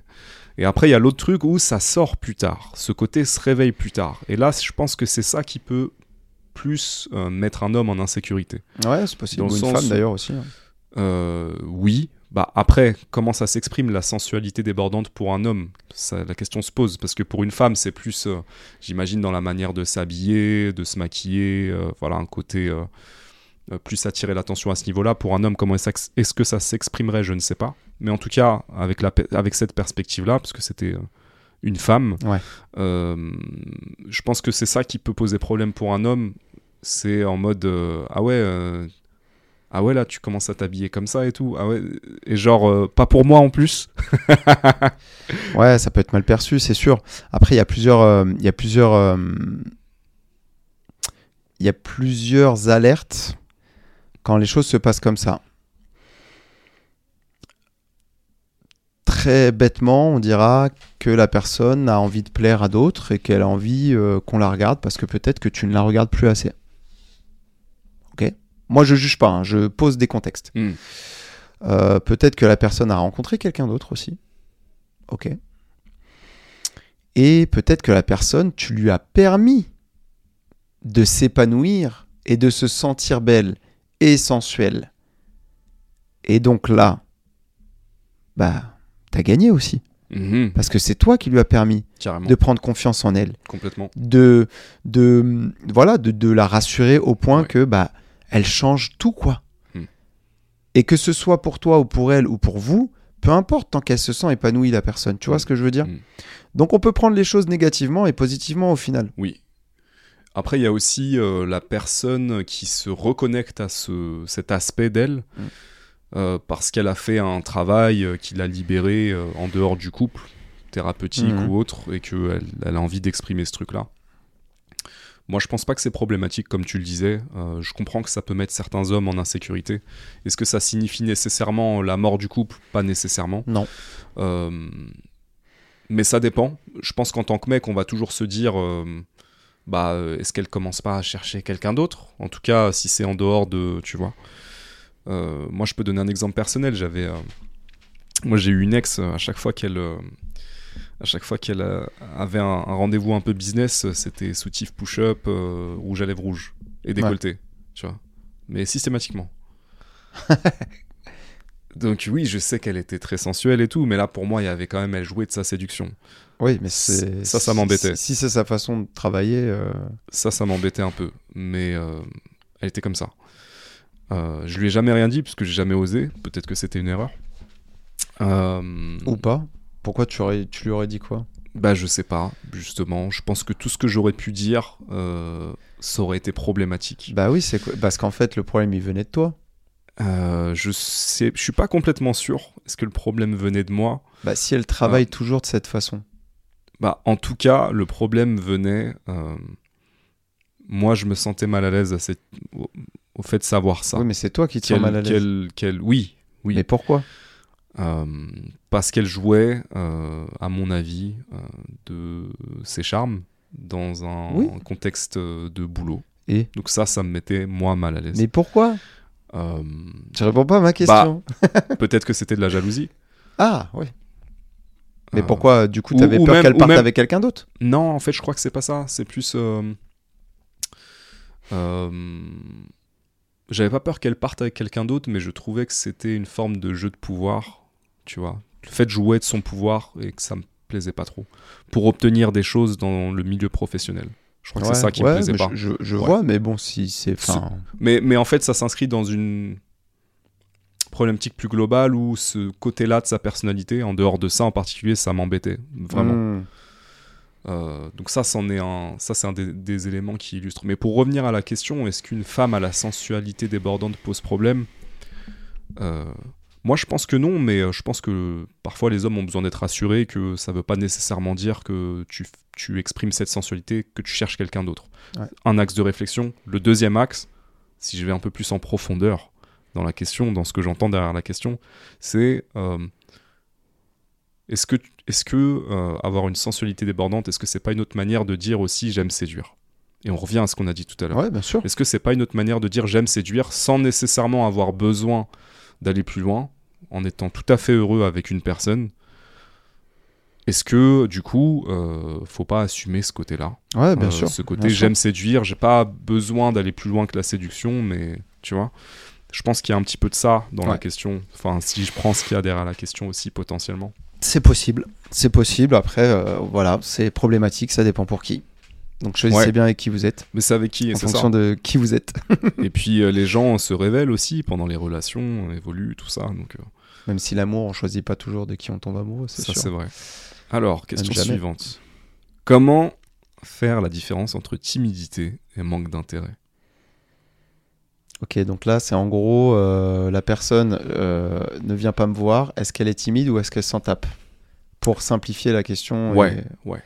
Ou la personne euh, ne fait pas le premier pas, ou euh, Ouais, c'est ça. ne me recontacte pas, c'est toujours moi qui y va. Je pense qu'il y a un truc comme ça. Alors, comment est-ce qu'on fait la différence? Hmm, Pour moi, pour moi, une- tu peux aider une personne timide en faisant un pas, Mm. et éventuellement un deuxième. Mais euh, timidité ou pas, euh, je pense qu'une fois que tu as aidé la personne, si vraiment il y a intérêt, cette personne va trouver un moyen Oui. de, de revenir vers toi. En tout cas, surtout si tu as facilité le contact et que tu as fait une ou deux tentatives. Je pense que là, si la personne fait aucun effort, pour moi, c'est du manque, Manque d'intérêt, c'est plus de la timidité. À partir du moment où il y a une conversation en physique, il y a peut-être euh, un échange de numéros de téléphone ou de réseaux sociaux. Je suis désolé, mais les gens timides, ils sont capables d'envoyer un message Oui, s'ils oui. sont intéressés. Moi, je suis d'accord, j'ai rien à ajouter. C'est c'est ça. Question suivante. Est-ce que c'est mal de séduire si nos démons intérieurs ne sont pas calmés? Est-ce possible? Ça c'est. Ben, on a déjà répondu à ça aussi. hein. C'est le thème du jour. Grave.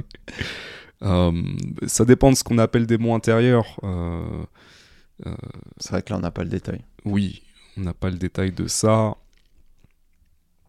Ça fait pas de mal de, ça fait pas de mal de, de, de faire, euh, de prendre soin de soi et de, de, de s'ancrer, de régler les problèmes qu'on peut avoir, des addictions, des, tu vois, je sais pas, être en proie à des crises de colère, euh, enfin, je sais pas.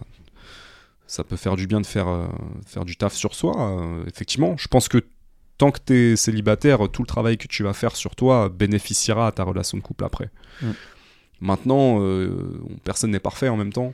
Est-ce que ça veut dire qu'on doit se couper de vivre des trucs Bah, c'est ça. Ouais, non, il faut.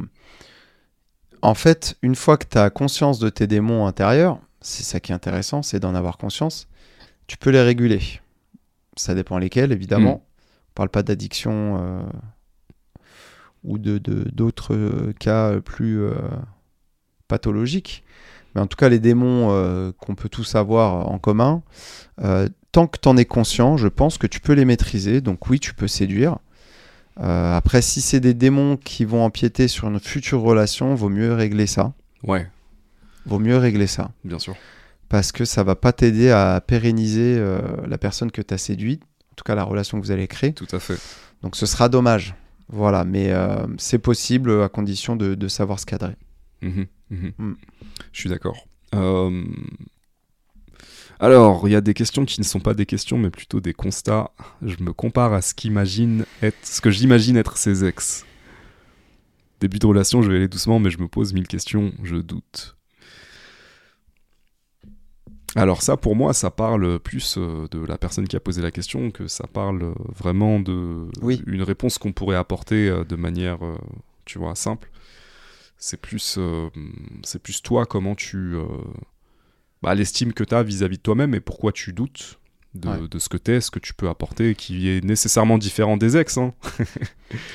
Euh, fait... mais mais il y a, y a quand même ce truc-là que je remarque chez beaucoup de nanas à vouloir se comparer aux ex, tu vois. Ah, c'est normal. Montre-moi la photo de tes ex, euh, et ça regarde, ça étudie. Enfin, c'est quand même ce truc. euh, Oui, oui, bah, ouais, moi, ouais. personnellement, moi, je veux pas savoir.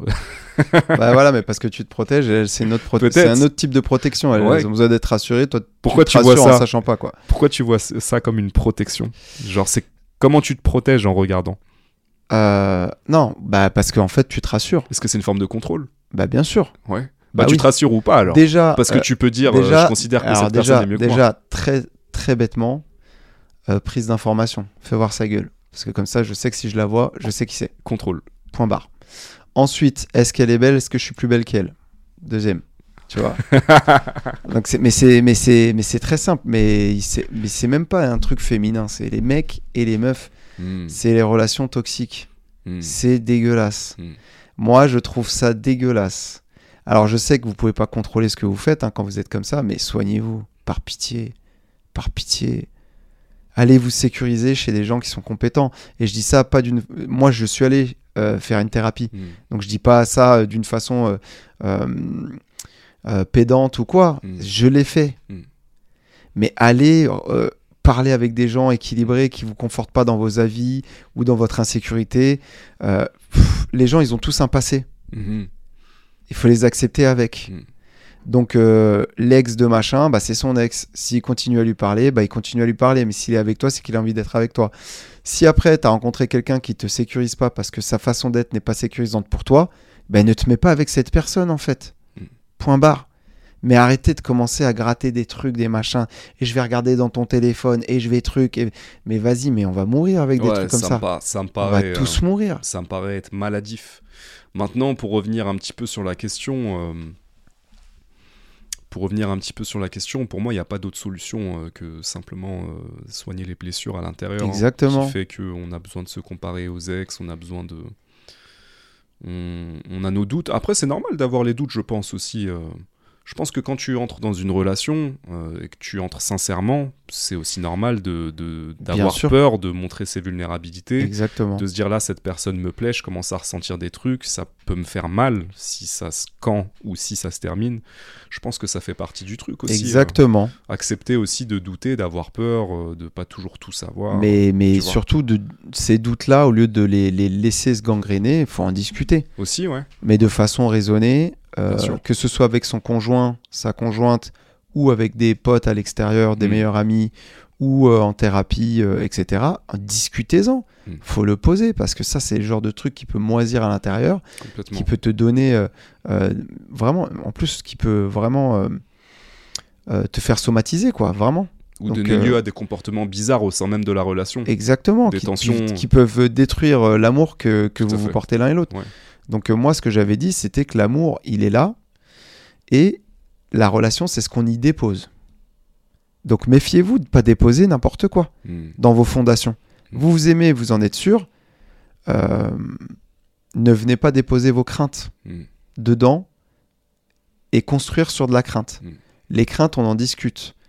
Mais la consolidation va se faire avec euh, des choses dont vous êtes sûr. Les craintes, on en discute. Mhm. Ça doit pas être la partie la plus importante du couple. Mm. Sinon, on est mort. Mm. C'est pas la peine. Ouais, carrément, carrément. Euh, J'aurais pas mieux à dire. Non, moi, Question bon. suivante. Est-ce que la caméra tourne Elle toujours tourne toujours, elle est là, la coquine. hein. Faut que Je regarde le son. Tout va bien. Je me fais toujours des coups de flip comme ça. Toi aussi, la tienne est. Ouais, ça tourne. C'est bon. Euh, question suivante. Euh, Ça, on a déjà fait. Comment séduire un homme de la bonne manière? Ah, ça, c'est une question cool, ça. Question difficile. Mais c'est vrai que. Dis-nous comment on te séduit. Donne les clés pour recevoir plus de DM. du coup, réponds pas. Je passe.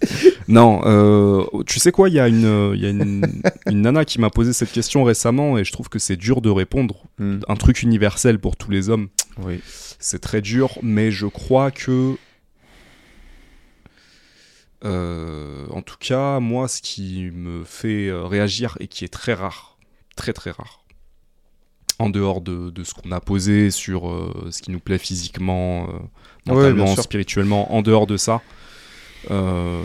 moi en fait, ce qui même peut me désarmer, c'est quand une femme identifie certains de mes besoins que je suis incapable de remplir moi-même Ouais. et qu'elle a capté le truc, tu vois, et que euh, elle est capable de m'apporter ça, jackpot. Alors je vais pas dire c'est quoi le besoin, parce que moi-même, par définition, je ne sais pas toujours, mais euh, je crois que ça, euh, et ça peut être des petits détails. hein. Hmm. Je te donne un exemple, euh, un exemple qui va faire sourire et qui va être macho de ouf, mais stricte vérité. moi, je suis sorti avec toutes les meufs qui ont cuisiné pour moi. Mais elles ont cuisiné pour moi avant même que je sois avec elles à des moments qui m'ont fait du bien en fait. Ouais. Exemple, euh, j'ai passé, euh, je sais pas, euh, toute la nuit à travailler sur un truc et elle m'attend avec un petit plat le matin. Jackpot. Tu Ouais, vois. ouais, c'est pas l'histoire de cuisiner en fait. Non, c'est l'attention qui va avec. C'est l'attention et, D'avoir fait le- attention à ce que toi, t'avais eu pendant la nuit, C'est ça, le besoin que t'allais avoir le matin, exactement. et d'être là pour ça. Donc je répondrai à cette question. Je pense que, je pense que chaque homme a des besoins qu'il n'arrive pas à, à- à remplir lui-même. Mhm. Et que euh, en tant que femme, si tu es capable d'identifier ça et de se dire ce mec-là, il a... et ça peut être euh, sur plein de choses et dans plein de domaines. hein. Je pense que tu peux vraiment te démarquer euh, et il va, il va se dire ok, quand même, elle, est- elle a un truc, elle est spéciale. Toi, tu vas recevoir des DM de bouffe, mon pote. Regarde ce que j'ai fait hier, viens. Euh, bah, c'est intéressant, ça parle de complémentarité du coup. Exactement. Et euh, cette complémentarité, elle peut avoir lieu que lors de la phase de séduction où on s'identifie chacun. Mm. Et où si on n'est pas sincère, bah, évidemment, ses besoins n'apparaissent pas. Mm. Mais à partir du moment où on est sincère, et bah, les besoins apparaissent et on se sent pas vulnérable, on se sent juste les assumer. Et du coup, cette personne-là, si elle peut y répondre, y répondra. Donc la complémentarité, elle est hyper importante. Elle est hyper importante. Donc c'est très cool. hein. C'est très très cool. Euh, moi, je suis entièrement d'accord avec toi. Euh, Est-ce que j'ai des choses à ajouter? Comment séduire un homme? Euh, Bah oui, ça dépend des gens. On l'a dit tout à l'heure, il y a, y a des protocoles en fonction de qui on a en face Ouais, et, des- et de ce qu'est chacun et de ce qu'on veut. hein. Donc il n'y a pas de technique secrète euh, de ninjutsu. euh. Après, il faudra pas s'étonner si vous utilisez le même mode de fonctionnement et de séduction de ramener toujours les mêmes mecs. Hmm. Tu vois ce que je veux dire? Mhm. Euh, Donc après, qui, prend, qui comprendra, qui comprendra qui voudra? Mais en gros, euh, soyez vigilants à votre façon de séduire avant de vous plaindre de qui vous avez ramené chez vous. Ouais, euh, et puis euh, des endroits où vous faites vos rencontres aussi, Exactement. le contexte, ça va attirer différentes personnes, Exactement. différents types d'hommes. Exactement. Euh, Ouais. ouais, j'ai pas beaucoup plus à dire. Ouais. Moi, j'aime bien, j'aime bien le culot, la franchise.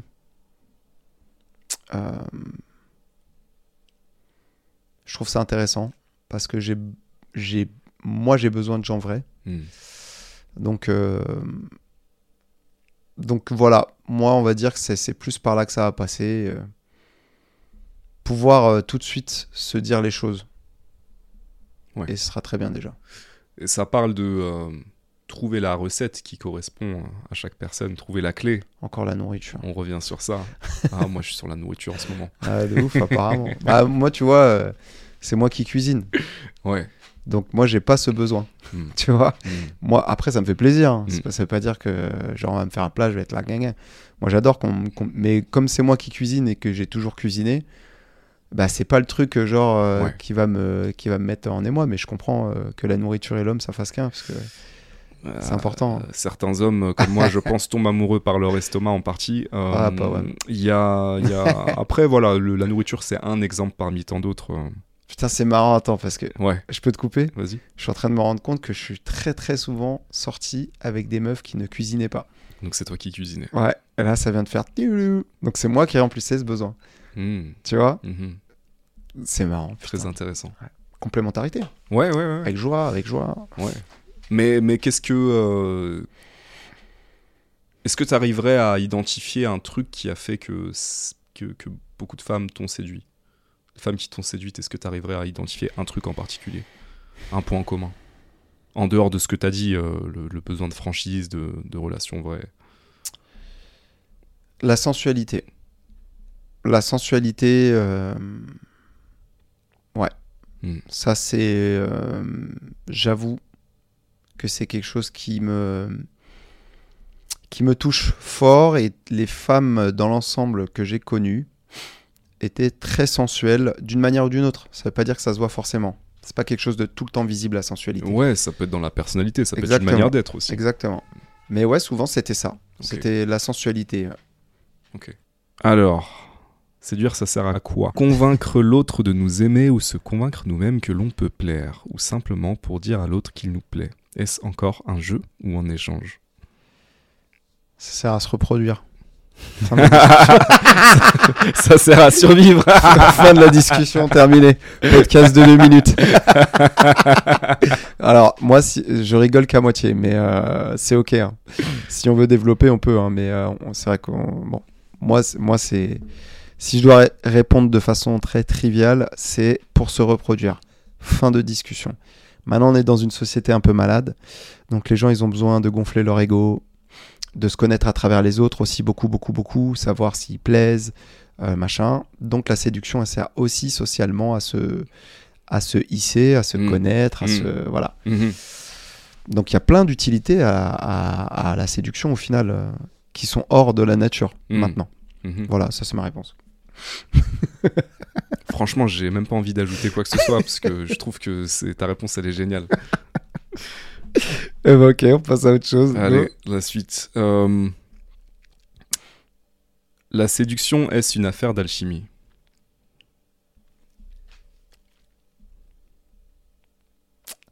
Je, je, je, je suis pas forcément sûr que c'est une affaire d'alchimie. Plus maintenant.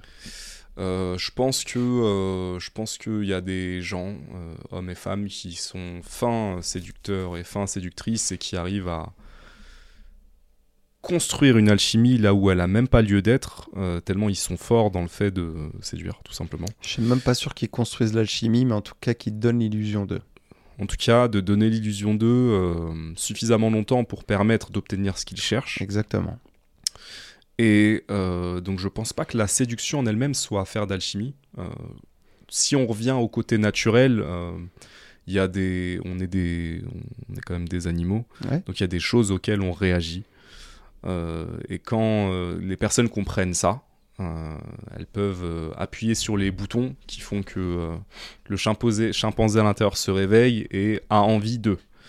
Donc je pense qu'il y a une bonne part dans la séduction aussi de manipulation. Euh, Mhm. Et que euh, pour moi, c'est à séparer euh, séduction et alchimie. Oui. Euh, il peut y avoir séduction parce qu'il y a alchimie, mais il peut y avoir séduction sans alchimie aussi. Exactement. Parce que tu as des gens qui sont très bons dans le jeu, en fait, et qui sont très bons dans l'influence, dans Ouais. tous ces trucs-là, dans l'intrigue, dans le, tu vois, souffler le chaud, le froid, et que ça peut permettre, en tout cas, de faire réagir certaines personnes. Exactement. Il y a, il y a plus de. La séduction humaine, en tout cas, n'est pas une affaire d'alchimie.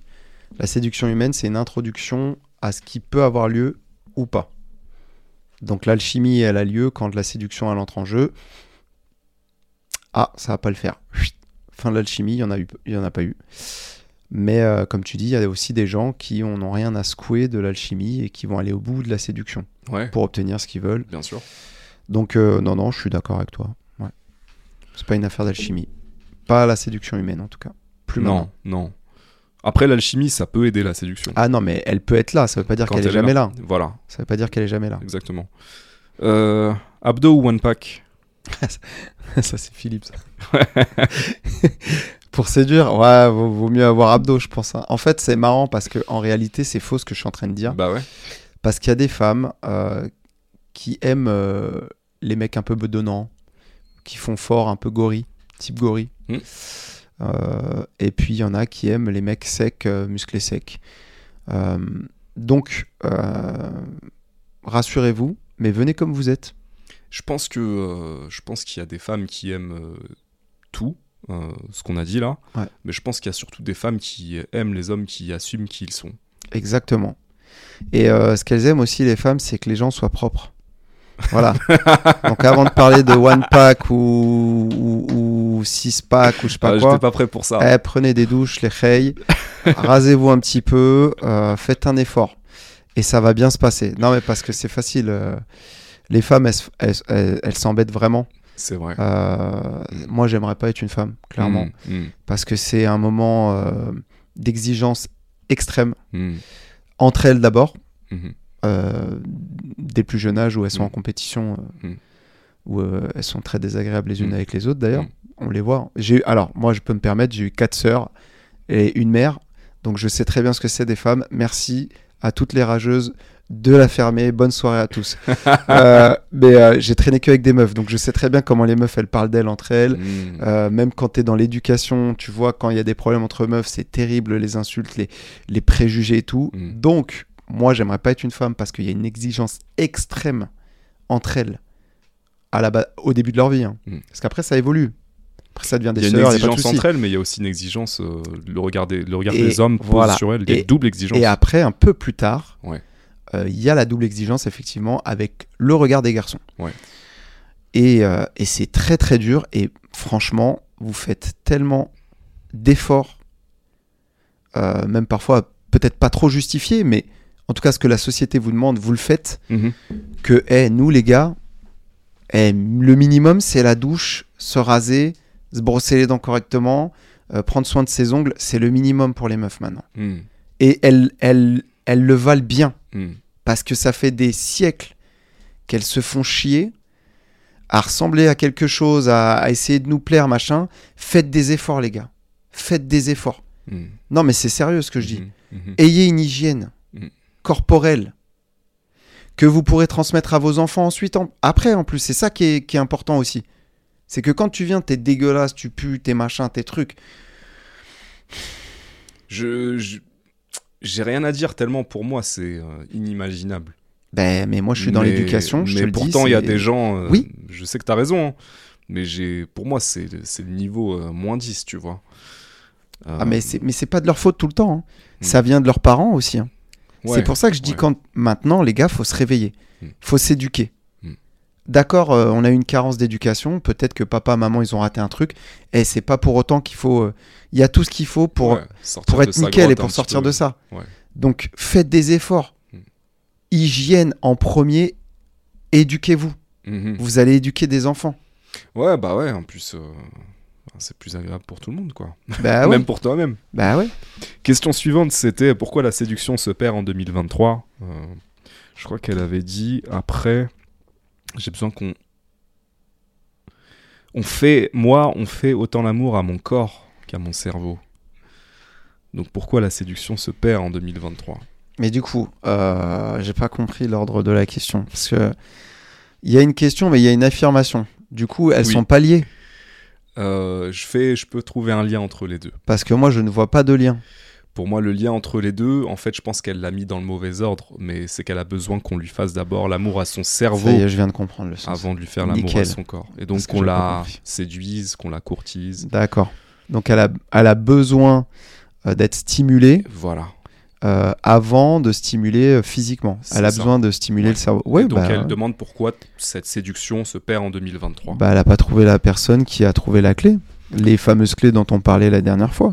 Je pense que ces mecs-là, ils sont rares, les mecs qui... qui... Parce qu'il y a quand même un truc que moi j'ai compris assez tard. Mais qu'en fait, euh, euh, les femmes aiment, être séduites et que quand tu, parfois, euh, tu es direct, ça m'arrive rarement, mais ça m'est arrivé, euh, j'ai pu remarquer que limite ces meufs-là en face de moi, elles m'en ont un petit peu voulu. En mode, Mm. euh, ouais, j'ai envie, mais tu vois, j'aurais aimé jouer un petit peu plus, j'aurais aimé te désirer un petit peu plus, j'aurais aimé qu'on attende un petit peu plus, euh, tu vois, tout ce truc-là, tout ce jeu. Et en tant que mec, on peut avoir tendance à dire euh, je vais droit au but, moi je veux ça, tu veux, tu veux pas. Mais du coup, il n'y a pas euh, cette séduction qui dure et qui la stimule, elle. Ouais, bien sûr. Euh, donc ça, je pense que pour beaucoup de mecs, c'est difficile aussi de, de comprendre et de prendre le plaisir à ça. Donc Ouais. en réalité, euh, ces mecs-là qui sont capables de stimuler ton cerveau et de te séduire et de prendre le temps avant d'aller vers... Ils sont assez rares. Et ils sont d'autant plus rares qu'aujourd'hui, on a euh, les réseaux sociaux, les trucs de rencontres où tu peux être direct et faire du nombre, quoi. Ouais. Tu sais que tu vas te prendre... euh, 9 ratos sur 10, mais tu dis c'est pas grave, je vais être ultra direct avec toutes les meufs. Et il y en a une qui va dire oui dans le lot en Mhm. fait. Donc j'ai pas besoin de m'encombrer de, de faire les choses différemment. Donc pour moi c'est pour ça que ça se perd un petit peu aujourd'hui. Moi, je dirais que. Alors, je suis d'accord avec toi, mais j'ai un autre euh, angle d'attaque. C'est Mhm. qu'à mon avis, ces exigences font que euh, ça réduit drastiquement la liste des personnes susceptibles de venir la voir. En sachant que ce genre de mecs aussi aiment être courtisés. C'est pas des mecs qui vont forcément faire le premier pas. Intéressant. Donc l'un dans l'autre, ça va être compliqué de vous rencontrer puisque vous êtes en nombre euh, peut-être un peu plus infime. Hmm. Et que ni l'un ni l'autre, euh, vous n'allez faire le pas vers l'autre. Donc, euh, c'est pas évident. Mais en tout cas, avec cette ex- exigence-là, elle va réussir à trouver quelqu'un qui lui plaît. Il faut qu'elle soit patiente. Voilà. Parce que si elle garde le cap, il y a de la rareté, mais, ça existe. Donc il faut juste, euh, soit elle réduit ses exigences, et elle est plutôt tolérante, et elle attend pas d'être... euh, elle attend pas d'avoir euh, la même personne qu'elle en face. Dans ces cas-là, elle trouvera aussi quelqu'un qui pourra la rendre heureuse. Ou alors, elle attend euh, que cette personne parfaite pour elle arrive. Et elle arrivera, sûrement. Mais faut être patient dans ces cas-là. Parce que plus tu réduis, euh, enfin, plus tu augmentes tes exigences, plus tu réduis euh, le nombre de personnes susceptibles de te plaire et de venir te séduire. Et encore une fois, moi je pense que ce genre de mecs ne séduisent pas parce qu'ils n'ont pas besoin, en fait, de séduire. Parce que les gens viennent à eux. Mhm, mhm. Et je pense aussi que ça m'amène aussi à l'endroit du fantasme. Tu vois, je me demande quand tu poses une question comme ça s'il n'y a pas aussi l'idée de. euh, dans le fond, tu as envie de fantasmer le truc, tu as envie de fantasmer la personne, mais est-ce que tu veux vraiment que ça se passe? Je me demande si en fait, dans la question, il n'y a pas plus. euh, j'ai envie, j'ai plus besoin de fantasmer que j'ai besoin de rencontrer. Oui, oui, oui, bah, on a tous besoin de bercer notre illusion et euh, parce que c'est ça qui nous, qui nous donne euh, envie de continuer ce qu'on est, de se cultiver, d'aller au sport, de machin, de trucs. Donc c'est évident qu'il y y, y y a ce fantasme, effectivement. Mais le fantasme, euh, quand on l'a, parfois on est déçu. Oui, il faut qu'il se confronte à la réalité à un moment. C'est Et ça. la réalité, ça peut être de tomber sur un mec bout de décoffrage, un petit peu maladroit, qui va te dire qu'il t'aime bien sans trop t'avoir courtisé. Mais est-ce que, est-ce que, il n'y a pas un truc à apprécier aussi dans, dans la maladresse Et dans la simplicité. et dans la simplicité Au lieu de tout le temps demander à des gens d'être intelligents euh, Ouais. au même niveau. Ouais. Il y a des intelligences différentes. C'est ça, c'est vrai. Euh, Il y a des gens, ils sont intelligents manuellement, euh, d'autres ils sont intelligents euh, euh, au niveau logique mathématique, il y en a d'autres qui sont intelligents émotionnellement. Faut arrêter de demander aux gens d'être comme nous en fait, parce Mmh, que parce qu'on n'est pas les meilleurs en fait, tout Mmh, simplement. mmh. Donc euh, la différence, elle existe et faut plutôt tendre vers la complémentarité que vers le, Ouais. vers le miroir. Ouais. Je pense. C'est mon avis. Je pense aussi. Alors la suite. Euh, tac, tac, tac. Comment séduire après 30 ans? Ah, même question que tout à l'heure à peu près là. Ça se voit, on les a pas triés. Non, hein. on l'a pas. non, on les a carrément pas Si, triés. pour, Non, la on l'a longue, pour la longue euh, séduire sur, la, sur, euh, sur une relation de longue durée. On l'a déjà eu ça un eu. peu. Oui. Parce ouais. que là c'est 30 ans, il y a, y mais- juste les années qui sont posées. Ouais, mais tout à l'heure, on était dans une relation, au sein même d'une relation. Là, je pense séduire après 30 ans, c'est j'ai plus de 30 ans, je suis célibataire. Après est-ce- 30 ans, l'âge de 30 ans, waouh, Voilà. ok Ismaël, Oui, oui, putain, oui. il comprend qu'à moitié les questions, le gars, il est complètement con. Euh, après 30 ans, eh ben écoute, euh, je peux tenter de répondre à ça, même Mhm. Mourad aussi, Mhm. même s'il en a marre de séduire. Euh, bah, si t'es une femme euh, après 30 ans, je pense qu'il faut, il faut que tu y ailles. Il faut se confronter. Parce qu'effectivement, l'âge fait que. Euh, et c'est relou, parce que moi, je trouve pas ça du tout euh, représentatif de, de d'une réalité. Parce que c'est pas parce qu'on a plus de 30 ans euh, qu'on peut pas séduire et qu'on peut pas être séduite ou Mhm. séduit. Mhm. Mais les gens, ils sont très sur l'âge en ce moment, je sais pas ce qui se passe. Genre, on pointe du doigt l'après 30 ans, c'est un truc de fou. Je pense qu'on est au prime, même à 30 ans, de sa pensée pour certains, de son développement, et que on a justement beaucoup de choses à offrir au niveau de la vie, de l'expérience de vie, euh, du physique, euh, de sa connaissance de soi. Donc pour séduire après 30 ans, 30 ans, bah faut juste assumer qui on est. Évidemment, on va pas chercher des petits de 20 ans parce qu'on va se faire chier un peu, on va se dire la vérité. Euh, mais en tout cas, il y a des exceptions évidemment. je fais des généralités, mais il y a des exceptions. Mais en tout cas, après 30 ans, faut, faut... on sait qui on est, on sait ce qu'on veut, et il faut y aller. faut y aller. Donc, vas-y, fonce, euh, séduis, donne tout, mange-toi peut-être un bâche, ou deux, ou trouve ce que tu cherches, mais il faut pas se poser de questions à 30 ans. Il faut y aller. Après 60 ans, tu m'aurais posé la question, je te dit putain, c'est chaud là, ouais, j'avoue, là, euh, là, là c'est plus compliqué, mais 30 ans, on y va encore là? Euh, Oui, on y va. Moi, de plus en plus, je, me, je prends conscience qu'il y a une vraie angoisse pour beaucoup de femmes à partir de 30 ans. Mm.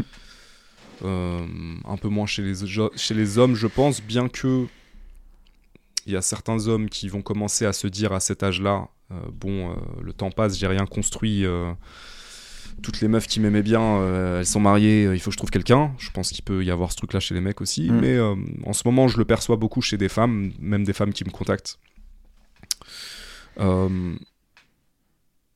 j'ai pas mieux à dire que toi sur ça en réalité, que il faut y aller, faut prendre les choses en main, faut être à l'initiative, faut voilà. Euh, mais en tout cas, c'est pas en restant dans son coin à se dire euh, ça y est, le temps passe, je vais finir seul euh, avec trois chats que. ouais. prendre c'est pas possible. Ben non, prendre soin de soi, essayer de rayonner, tenter des choses que vous avez jamais fait dans votre vie. Enfin, c'est le moment, c'est la bascule. Quoi. Sortir des sentiers battus. Exactement. Exprimer qui vous êtes. voilà, faut vivre. Pas de regrets. Exactement. Sans se mettre en danger. On parle pas de mise en danger. Hein. Non. Mais putain, 30 ans quoi. Ouais. Tu, sais qui tu es normalement à Tu te poses la question à 60 ans, je te dis oui, là il y a un doute parce que c'est relou, parce que le corps suit plus trop, parce que. Ok, mais là, là, 30 ans. on a encore l'énergie. T'es pas content de ton corps, bah va à la salle, tu te butes, ou va dehors au workout, euh, va faire du footing, reviens quand t'es chargé en énergie positive et en, et en confiance en toi, et attaque tout ce que t'as envie d'attraper. Mm. Mm. Ou tu te sens bien dans ton corps euh, et t'as pas besoin de sport, etc., etc., mais il y a pas de problème, mais vas-y, attaque. Attaque avec ce que t'es. Mm-hmm. Mais soyez sincère, c'est tout. Ouais.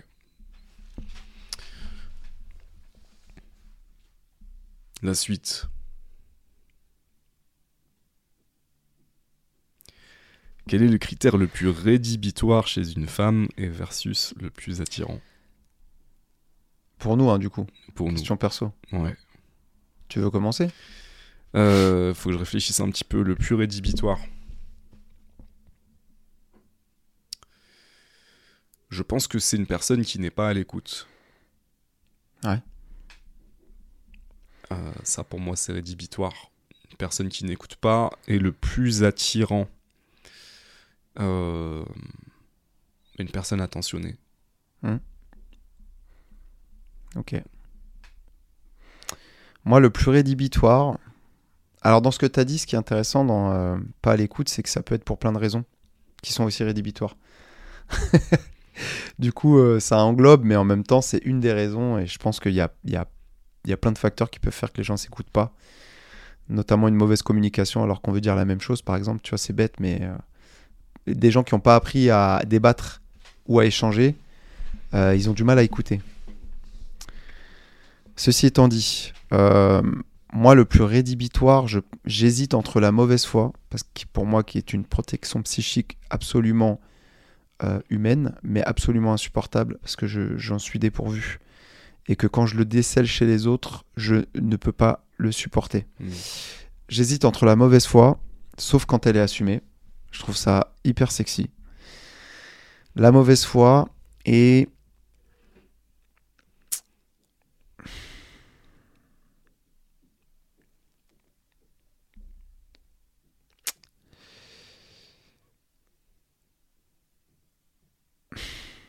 et l'égoïsme au sens euh, large, C'est-à-dire des gens qui sont pas capables de donner ou qui comptent comment ils donnent Hmm. en fonction de ce qu'on va leur donner, Mhm. des machins, des trucs.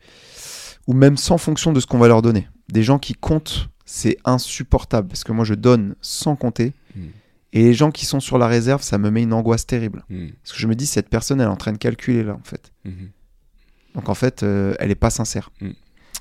Ça, c'est rédhibitoire. Le plus attirant, c'est la, la sincérité. Je trouve ça incroyable. Mm. Parce que c'est pas donné à tout le monde. C'est très rare. Voilà. Est-ce que séduire, c'est draguer? Comment reconnaître qu'on nous drague? Bah, déjà, moi, j'aime pas le mot séduire en vrai, si je dois être complètement honnête, parce que je trouve ça très prétentieux. Ça D'accord. veut dire quoi Je séduis, ou je suis un séducteur, ou c'est.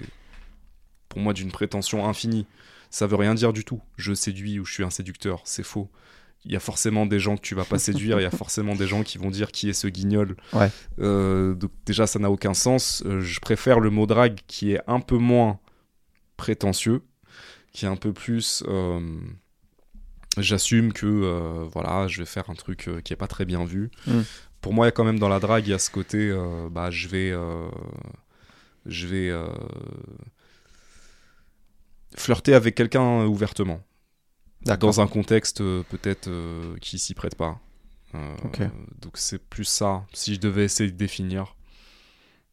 Pour moi, quand tu te fais draguer, tu le sais, c'est évident. C'est ça la différence que Ouais. tu vois. Donc euh, ça, pour moi, ça, ça répond à la question. Ok.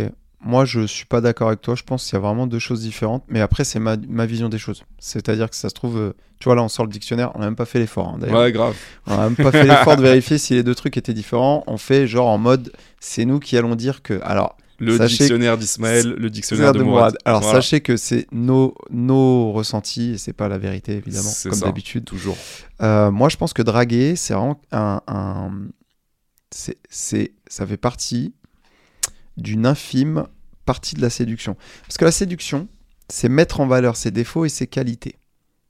Enfin, ses qualités d'abord d'ailleurs. Putain, c'est trop marrant que je disais défauts premier. C'est mettre en, valeur ses, ses qualités et ses défauts pour essayer euh, de trouver un compromis. La drague, c'est différent. C'est entrer en contact. C'est le premier pas pour moi, la drague. Draguer quelqu'un, c'est rentrer en contact, c'est le premier pas. C'est avant la séduction. C'est l'étape juste avant. Et c'est celle-ci qui nous manque cruellement. C'est-à-dire être. euh, Enfin, moi surtout, parce que toi, tu l'as fait. Donc, toi, au moins, tu l'as fait. Moi, je l'ai tenté une ou deux fois dans ma vie. J'ai 37 ans, donc c'est rien du tout. J'ai essayé, j'ai vu que j'étais abominable et que ça me mettait dans un malaise terrible. Donc, la drague, c'est vraiment le premier contact avec quelqu'un que tu ne connais absolument pas. Et je, je tiens à vraiment garder ce absolument pas. Parce que tu dragues pas quelqu'un que tu vois à plusieurs soirées ou que tu que as dans ton cercle d'amis. Tu vas séduire cette personne parce que tu vas lui parler. Mais aller draguer, c'est vraiment le, la première accroche, attaque, tu vois. L'angoisse. Bonjour, mademoiselle. Oh, ça va? Vous êtes très jolie. Oh, l'angoisse, ça c'est de la drague, c'est pas de la séduction. La séduction, elle est même pas encore à ce point-là, tu vois. Donc si je te suis, euh, euh, draguer, pour toi, c'est aborder? Ouais. C'est la phase de... Ouais, c'est la phase d'abordage. Ah, l'abordage. Ouais, c'est bien ce que tu dis. D'ailleurs, je me demande si draguer, c'est pas un terme maritime, tiens, dans le champ lexical de, Ah ouais de la marine. Ouais, Faudrait faudra qu'on regarde regarder, ouais. après. Putain, on va être comme des cons. Ah ouais, c'est vrai. ah, du coup, aborder, ah ouais, c'est la même chose. Bouffon, ouais, ils font même pas les choses sérieusement, c'est bouffon. Ils ont même pas préparé le podcast. ils non, mais c'est pour plus d'authenticité. Vraiment, je voulais pas lire les questions.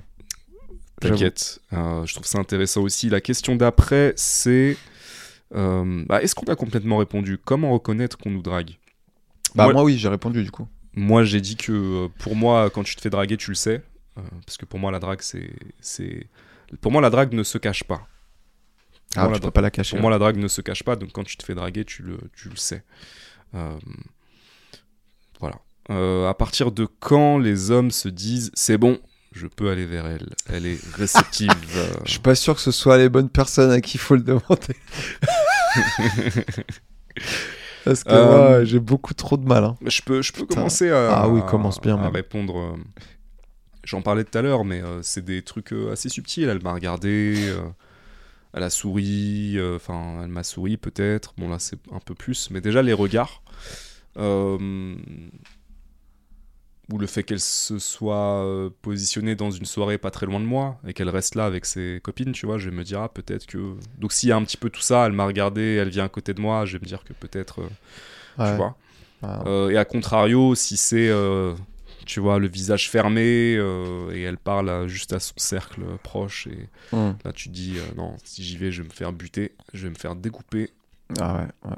euh, on va m'abandonner ici on mais retrouvera c'est jamais mon grave. corps.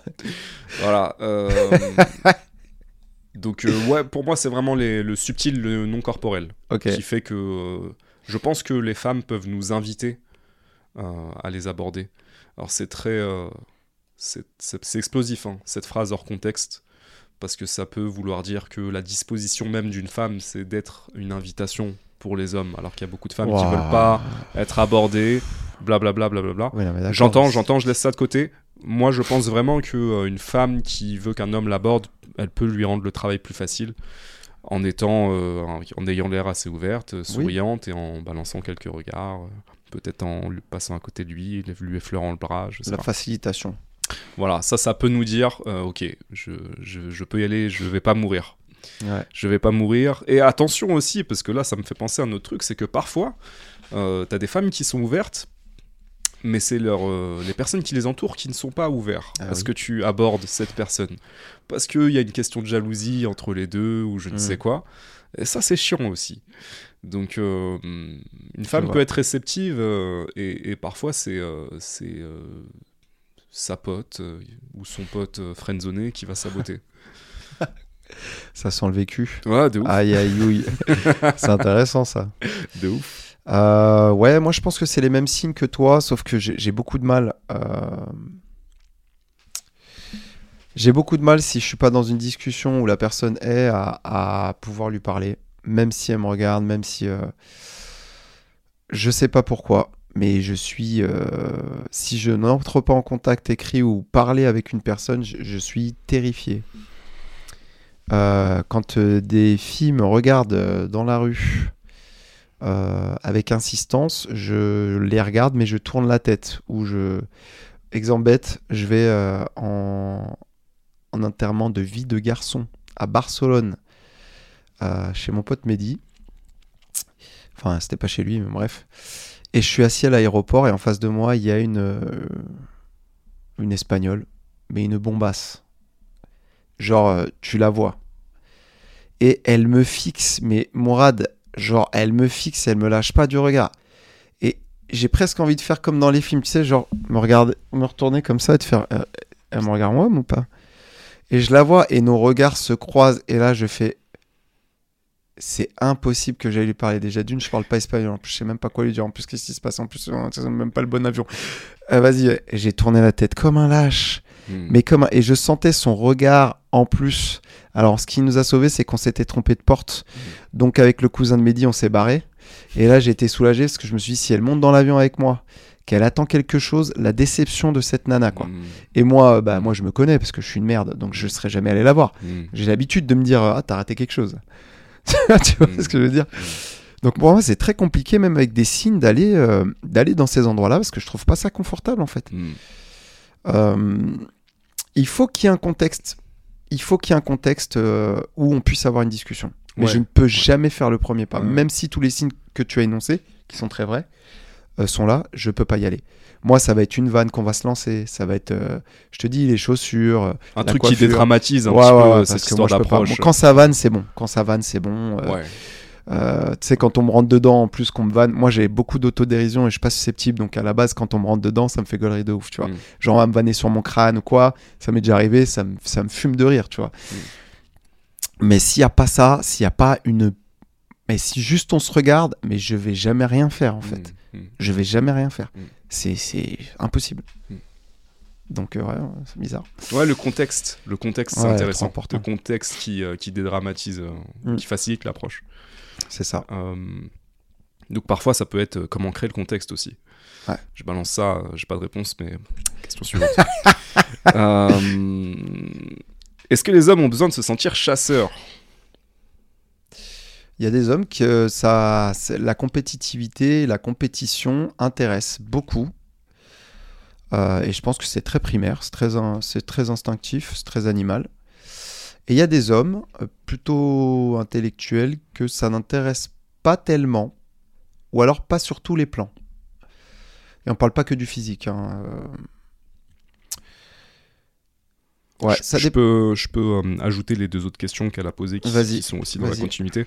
Est-ce que les hommes se sentent moins hommes lorsqu'une femme les drague?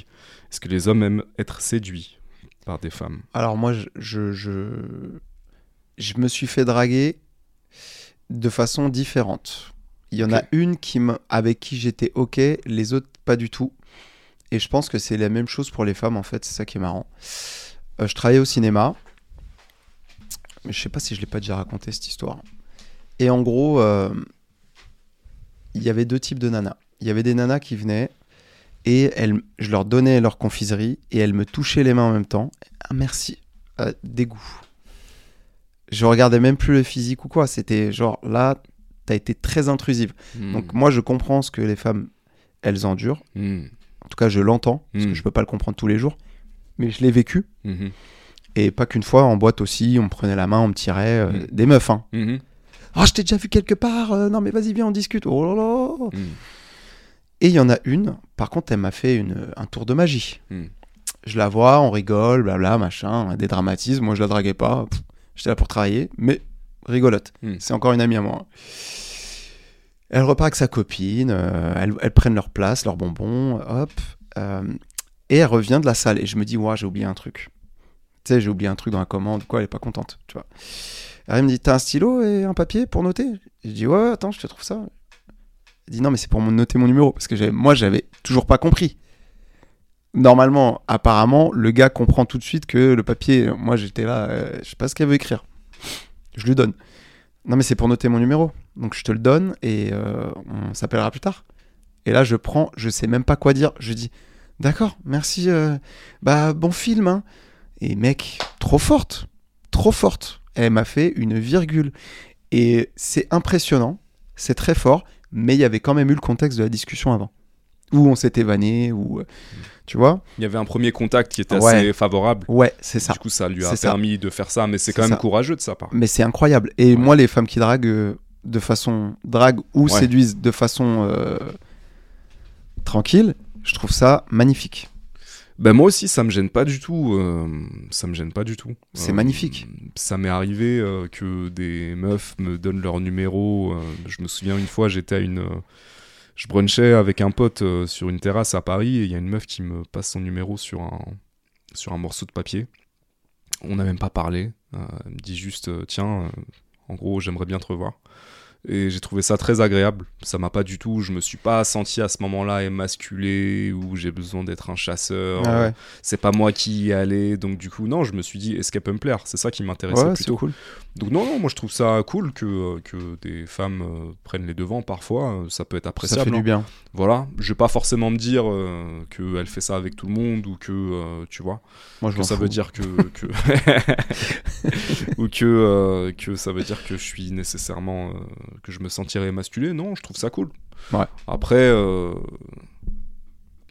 quand tu te fais draguer, on va dire, c'est toujours un peu plus délicat quand la personne te plaît pas. De rembarrer sans blesser. Et donc là, pareil, euh, je pense qu'on on a du mal à imaginer ce que les femmes peuvent vivre à cet endroit-là Hmm. parce que déjà on se fait euh, draguer beaucoup moins qu'elle euh, Ah oui, et en sûr. plus euh, je suis prêt à mettre ma main à couper que quand tu dis non à une femme en tout cas elle va pas avoir de réaction. Ouais, il y en a qui peuvent être un petit peu qui n'aiment pas qu'on leur dit non mais je pense pas que ce- ça puisse être aussi violent que ce que certains mecs sont capables de faire c'est sûr. Les insultes etc donc ouais. voilà mais j'ai pas beaucoup plus à dire sur ça Moi non plus. C'est cool. Draguer. trouve- exactement ouais S'il vous euh, allez-y allez-y Pas moi, mais draguer euh, dans le monde entier, c'est cool. Moi, je suis une Euh, galère. Question sur la séduction. Oui, alors, c'est quoi pour vous le portrait robot de la masculinité hégémonique? Et la même chose pour la féminité hégémonique, bien sûr. Quel est à vos yeux l'ensemble des caractères et comportements qui correspondent à l'image sociale la plus valorisée pour chaque genre?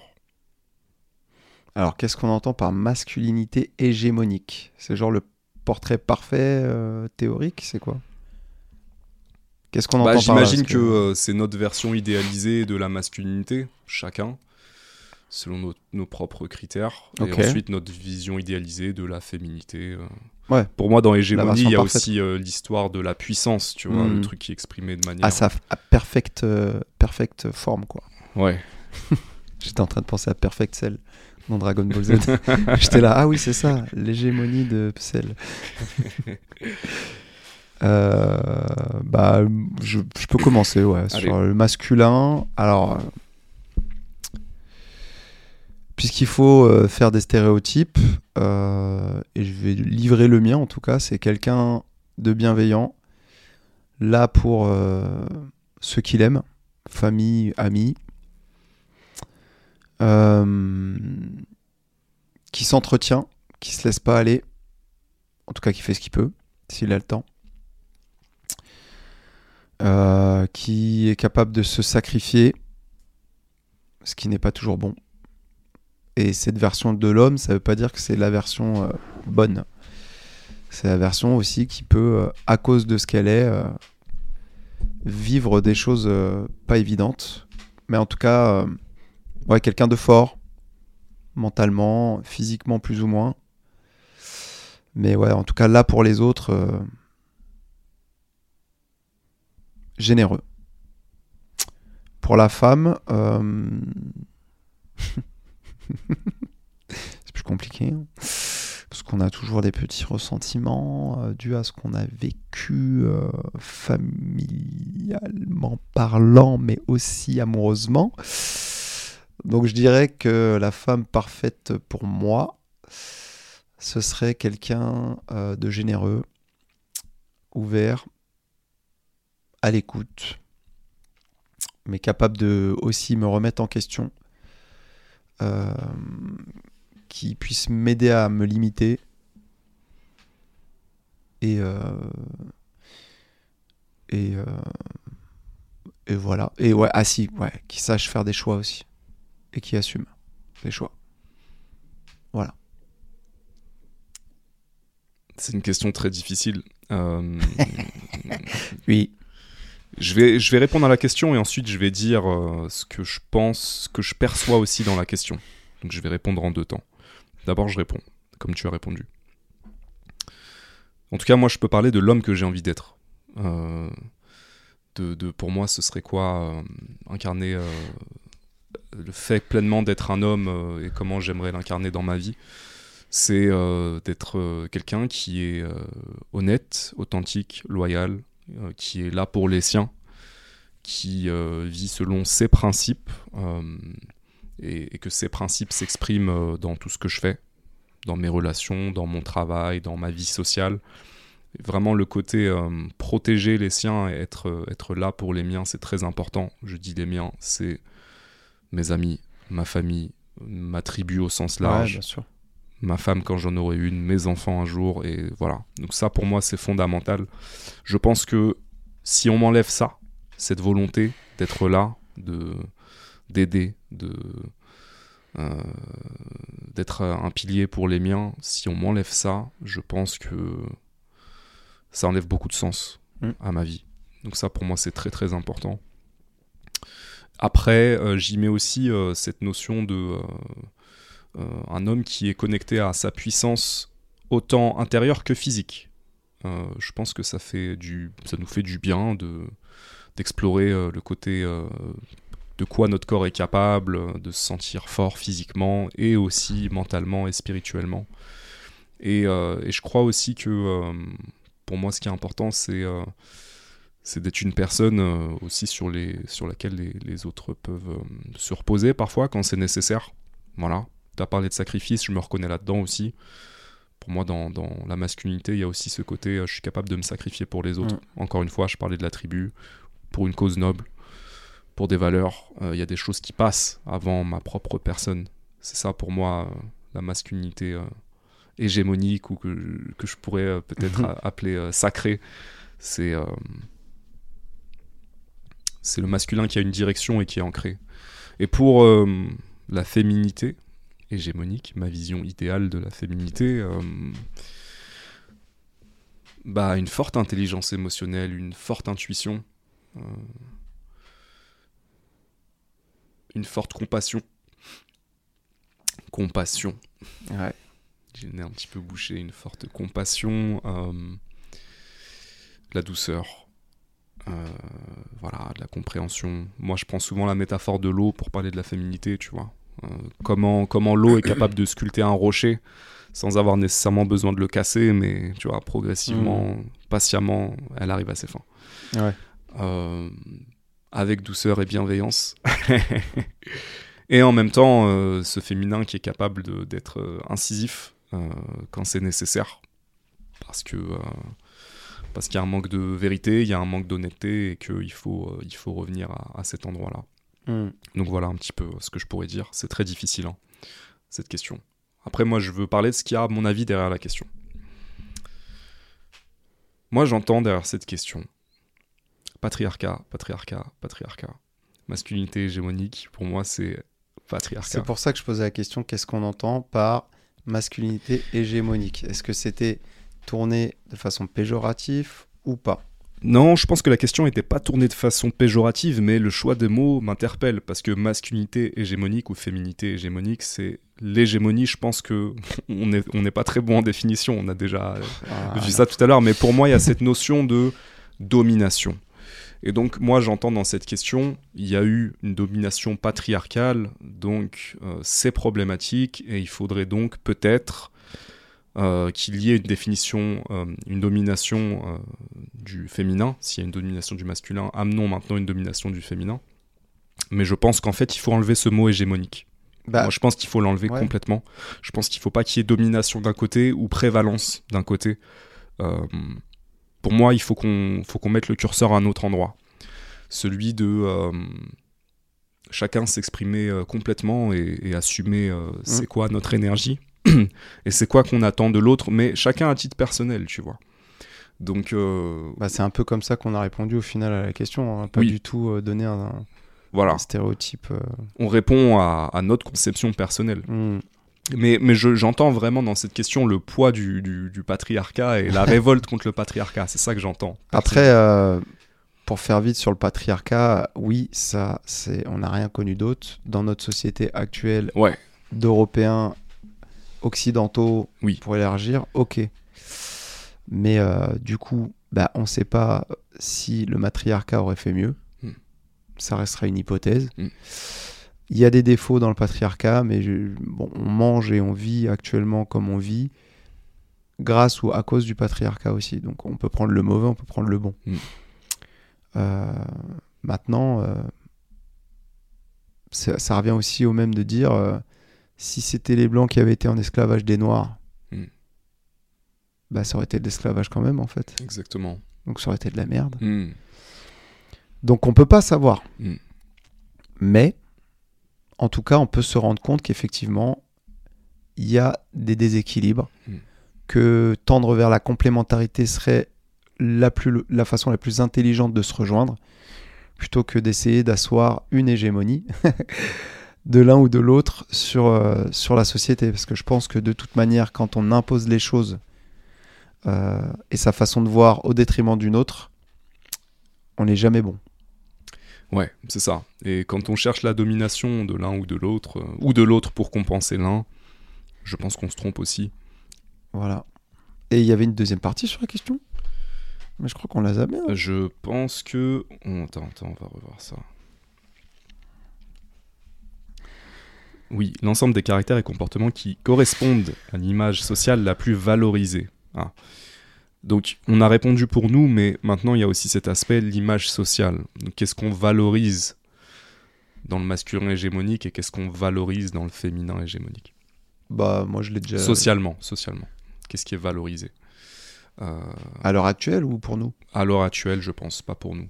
Oh putain, je- bah, franchement, la société actuelle, elle valorise rien du tout en fait. euh, Qu'on soit très clair, on va pas se mentir. Hmm. Elle valorise quoi? Elle détruit euh, l'image de l'homme et elle montre une image de la femme qui est comme l'homme, avec les la même sottise en fait. Euh, la même envie d'écraser, de violence, de, de révolte, de... même si c'est légitime. Mais en fait, on est dans la haine. Bah, on est. euh, Moi, il n'y a rien de on est, positif. on est dans la guerre des sexes, et de manière évidente. Euh, Euh, je pense que ce qui est valorisé, en tout cas ce qui a été valorisé très longtemps, euh, c'est que. euh, je sais même pas en fait. Non, mais En c'est fait, pour je, ça que je crois que je suis pas capable de répondre. à Je ça. répondrai pas à cette question parce qu'en vrai, pour moi, la civilisation humaine, Hmm. dans son entièreté, elle est dans son down. Ça veut dire que c'est- ça se termine là. Euh, ça veut pas dire que l'être humain va disparaître de la surface de la Terre. En tout cas, la, la civilisation actuelle, elle va mourir. Hmm. Et là, on est sur des symptômes de mort. Hmm. Mais depuis que je suis né, ça existait déjà. Donc, Mm. moi, j'ai pas vu ce qu'il y avait avant. Je vais pas parler de ce qu'il y avait avant parce que je n'y vivais pas. Mm. Donc, je me refuse de mettre un commentaire. Mm. Maintenant, là, si on parle actuellement, qu'est-ce qui est mis en avant? Mais rien du tout. On est dans une société de bêtises, de non-écoute, d'intolérance. Personne ne s'écoute. Ni l'homme, ni la femme. Alors heureusement qu'il y a des gens qui sont entre deux, qui sont gris, qui essayent de réfléchir. Mais là, on est dans des extrêmes. Moi, ça m'intéresse pas. Ça m'intéresse pas. Il n'y a rien à valoriser, moi, actuellement. Ni chez l'homme, ni chez la femme. Il n'y a rien du tout. On est tous en, mode individualiste. On n'en a plus rien à foutre de ce qui nous entoure. Stop. Moi, ça m'intéresse pas. Y a ni l'homme ni la femme ne m'intéresse actuellement. Je pense que hum, je suis d'accord avec ton analyse. hein. Mais j'ajouterais juste que hum, je crois que pour moi c'est très difficile de dire c'est ça l'image sociale de, du masculin hégémonique ou du féminin hégémonique parce que je pense qu'aussi on est à un endroit où c'est devenu très brumeux. Tu vois, on remet en question tous ces trucs-là et pour moi c'est dur de pointer un truc du doigt en dehors de ce qu'on a pu dire qui est très personnel, qui sont des Oui, réponses oui. très personnelles euh, vis-à-vis de ce que ce qui ce qu'on aimerait être en fait. Oui, Voilà. parce qu'en fait, nous, la question, on l'a tournée comme ça. Parce que ça. ça nous semblait évident. C'est ça. On va passer à une autre question. Euh, Quelle étape de la séduction est la plus compliquée pour vous? Celle qui vous donne du fil à retordre, que vous ne maîtrisez pas bien, vous fait douter? Bah, on l'a dit, hein. On l'a dit, c'est l'approche, la drague. c'est l'abordage. ce, que moi, j'appelle la drague et moi Ouais. de l'abordage. Ouais. Ah ouais, c'est un, c'est un calvaire. Ah, c'est c'est très difficile, euh, mais je peux même te dire que sur un site de rencontre, c'est difficile de créer une conversation, euh, de, de voilà, les premiers Ouais. messages. Ouais, ouais, tu, pour moi, c'est une phase où je rame. Quand j'aborde, c'est prépare-toi à ramer. Bah, en même temps, on se fait tellement juger rapidement. Genre, Oui. maintenant, tu te fais juger parce que tu as écrit Salut, ça va. Et donc, il y, a des- il y a des filles qui disent Si le gars, il m'écrit Salut, ça va, oh, c'est pas la peine qu'on parle. Parce que la plupart des mecs écrivent ça. Donc c'est le, Oui, le message bah, qu'elles reçoivent à longueur En de journée. euh, tu, tu- faut qu'on aille chercher la perle rare dans son profil qui dure Mm. 1000 ans, Mm. euh, avec euh, le petit mot euh, qui va la faire rebondir, alors qu'on sait très bien qu'elle va regarder en premier euh, la gueule que tu as, un petit peu ton profil, et si tu lui plais, elle va continuer à parler avec toi, si tu lui plais pas, elle te parlera pas en fait. Mm. Donc, pff, ouais, moi, les sites de rencontres, pff, ouais, non, moi, j'y crois pas trop non plus. Ah. En tout cas, on est d'accord pour dire que l'abordage, c'est le plus C'est compliqué. plus- c'est trop dur. C'est c'est très inconfortable, c'est Un une enfer. galère. Ouais, c'est une C'est galère. horrible. Juste, euh, moi, je suis pressé que ça passe. C'est- j'ai pas- C'est, c'est, euh, Je fais en sorte que ça arrive pas. c'est dis-moi, dis-moi non rapidement, comme ça c'est réglé. Non, moi, je- ou alors, ou alors, euh, viens, on passe à autre chose. Moi, j'y vais que- pas. Ah. Comme ça, c'est réglé. Moi, je suis une merde. Ah, tu te débrouilles autrement. Exactement. Deuxième question, comment aimez-vous être séduit? Qu'est-ce qui fait que vous vous sentez séduit? Je pense qu'on a déjà répondu On l'a répondu, ouais. Euh, à l'époque des sites de rencontres, la séduction existe-t-elle toujours ou a-t-elle subi une... Et il faut voir la suite de la question. Une, une évolution, je pense, ou une transformation? Ouais. Bah, euh, on a répondu aussi à ça. hein. Moi, je pense que la séduction, elle a subi une distorsion avec les sites de rencontres. Euh, je pense que les, les sites de rencontres, ça crée aussi une mauvaise dynamique entre les hommes et les femmes. Mm. Dans le sens où euh, il y a une petite catégorie et d'hommes et de femmes qui va euh, s'accaparer une grande partie de l'attention. Ouais. Sur, sur, mais c'est un petit peu la culture Instagram, tout ça. hein. Ouais, ouais. Et donc, tu as une grande majorité de monsieur et madame tout le monde qui, eux, sont un petit peu laissés de côté, qui sont pas vraiment euh, prêts euh, assez souvent euh, à faire des sacrifices sur leurs critères. Ouais. Et donc, euh, je pense que voilà, des deux côtés, tu as un tout petit groupe de mecs, un tout petit groupe de meufs qui ont une grande partie de l'attention. Et Ouais, ça c'est crée une sûr. dynamique comme ça, et ça, je pense que c'est problématique que ça beaucoup affecté les, les rencontres. Ça, pour moi, c'est vraiment l'effet site de rencontre et Instagram. Bah, ça a augmenté en fait. euh, Ça a augmenté le fait que euh, il y a des gens. En fait, cette vision de la société est très simple où il y a un tas de kidam qui n'existent pas. Ouais. Euh, alors quand je dis ça, attention, les gens existent, ils naissent, ils existent. Oui. Mais en tout cas, eux, ils se sentent pas exister. La société ne les considère pas parce qu'ils sont ni beaux ni moches, euh, ils n'ont pas des tafs de ouf, ils ont des vies norm- enfin, normales, etc. Et, et les stars et ben en fait, ce modèle, on l'exporte à tout. Instagram, si Mm. t'as pas assez de followers, il y a des gens qui vont jamais venir te parler. C'est ça. Euh, si euh, si t'es euh, dans la société, si t'es- tu fais un taf de merde, que tu gagnes pas assez, etc., des gens vont jamais venir te parler. Ouais. Donc, L'étiquette de la valeur sociale. C'est ça. Donc en fait, on l'exporte et, et c'est pour ça qu'en fait, tout à l'heure, tu as très bien dit que le, le- le site de rencontre et la vie, c'est la même chose. On exporte nos modèles. Sauf que euh, sur le site de rencontre, tu as la responsabilité en moins, tu as le fait que tu sois pas en approche directe, donc tu as, plus de liberté de t'exprimer, euh, et je pense que c'est pas toujours bon. Et voilà, et donc du coup, c'est. Mais ouais, non, non, c'est. Il n'y a rien de mieux que la vraie vie, se rencontrer, se bousculer, se retourner, se dire Ah, ce- eh, ça va? Ouais, ça va Ouais, bah excuse-moi, je suis désolé. hein. Ah, c'est pas grave, vas-y, bah, je te paye un verre, bah, allez, go, tu vois. C'est mieux. C'est plus rigolo. Je trouve que c'est plus fun. Donc faut pas qu'elle te regarde de manière insistante, faut qu'elle te bouscule. Ouais, par- mais ça, simple. bah, ça c'est plus rigolo déjà. Ouais, non, si elle est en face de moi, elle attend. Oh là là, l'angoisse, putain.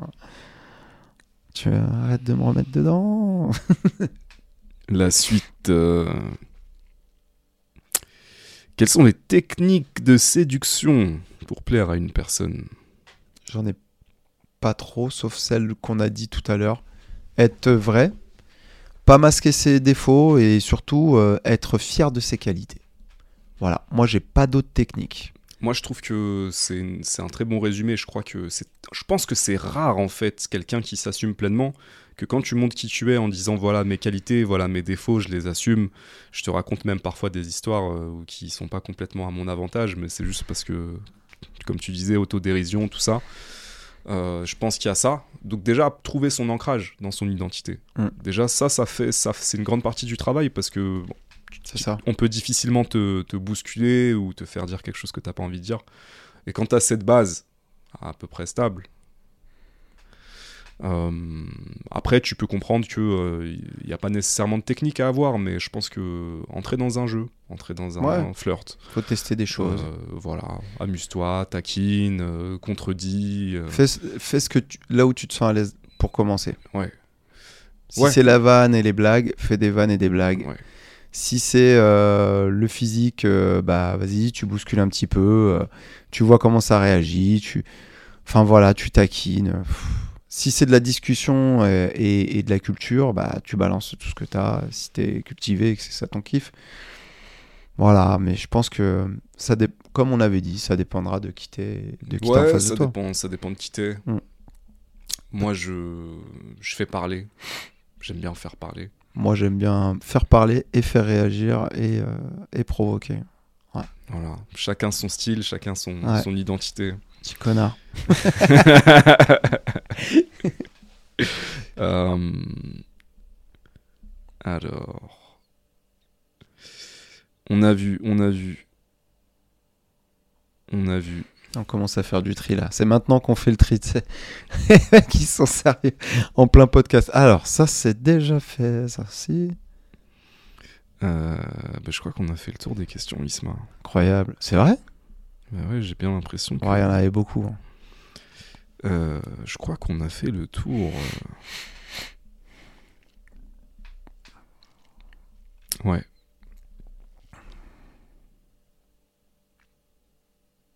Ouais, on a fait le tour. Ok. Bon, après, si on en a oublié, n'hésitez pas à nous insulter. hein, y a pas de problème. En commentaire. De Ouais, nous, vous nous direz, on répondra la prochaine fois. toute façon, on va se faire insulter. Toujours, on commence à avoir l'habitude. Moi, je lis pas les commentaires, au fait. Donc, c'est pas la peine de me dire euh, qu'il faut que j'aille faire une thérapie ou quoi. Moi, ça me fait plus grand chose. je crois que je suis vacciné maintenant. Aïe, aïe, aïe. Euh, après, c'est le jeu. Hein. Ouais. Euh, Est-ce qu'il y a un truc dont. Ah Oui, je voulais parler d'un truc. Yes. On voulait parler de la maman, de la mère. La mama. On Du veut- coup, là, dans, nos, dans nos relations amoureuses, C'est ça, l'impact de la mère. euh, dans nos recherches ou dans nos couples, dans nos relations. Là, on est sur la séduction, donc on peut juste Ouais. centrer sur les Bah, recherches. en fait, c'est c'est un petit peu lié à la séduction aussi parce que euh, je lisais un truc, bon, ça va être très euh, psychanalytique, mais un bouquin qui est juste derrière toi d'ailleurs. vais pas me Euh, retourner. Je vais me retourner. euh, qui parlait du syndrome du séducteur compulsif. Le don Juan, c'est, il s'appelle Pierre Eternus, c'est celui qui est tout en bas à droite, qui a une couverture dégueulasse. Marie-Louise. De Marie-Louise von Franz, qui était euh, la disciple de Carl Jung. Euh, elle parle de ce syndrome du séducteur compulsif, euh, dans lequel j'ai pu me retrouver euh, à certains moments. Et en fait, elle explique ça en disant que ça peut être une forme de complexe maternel.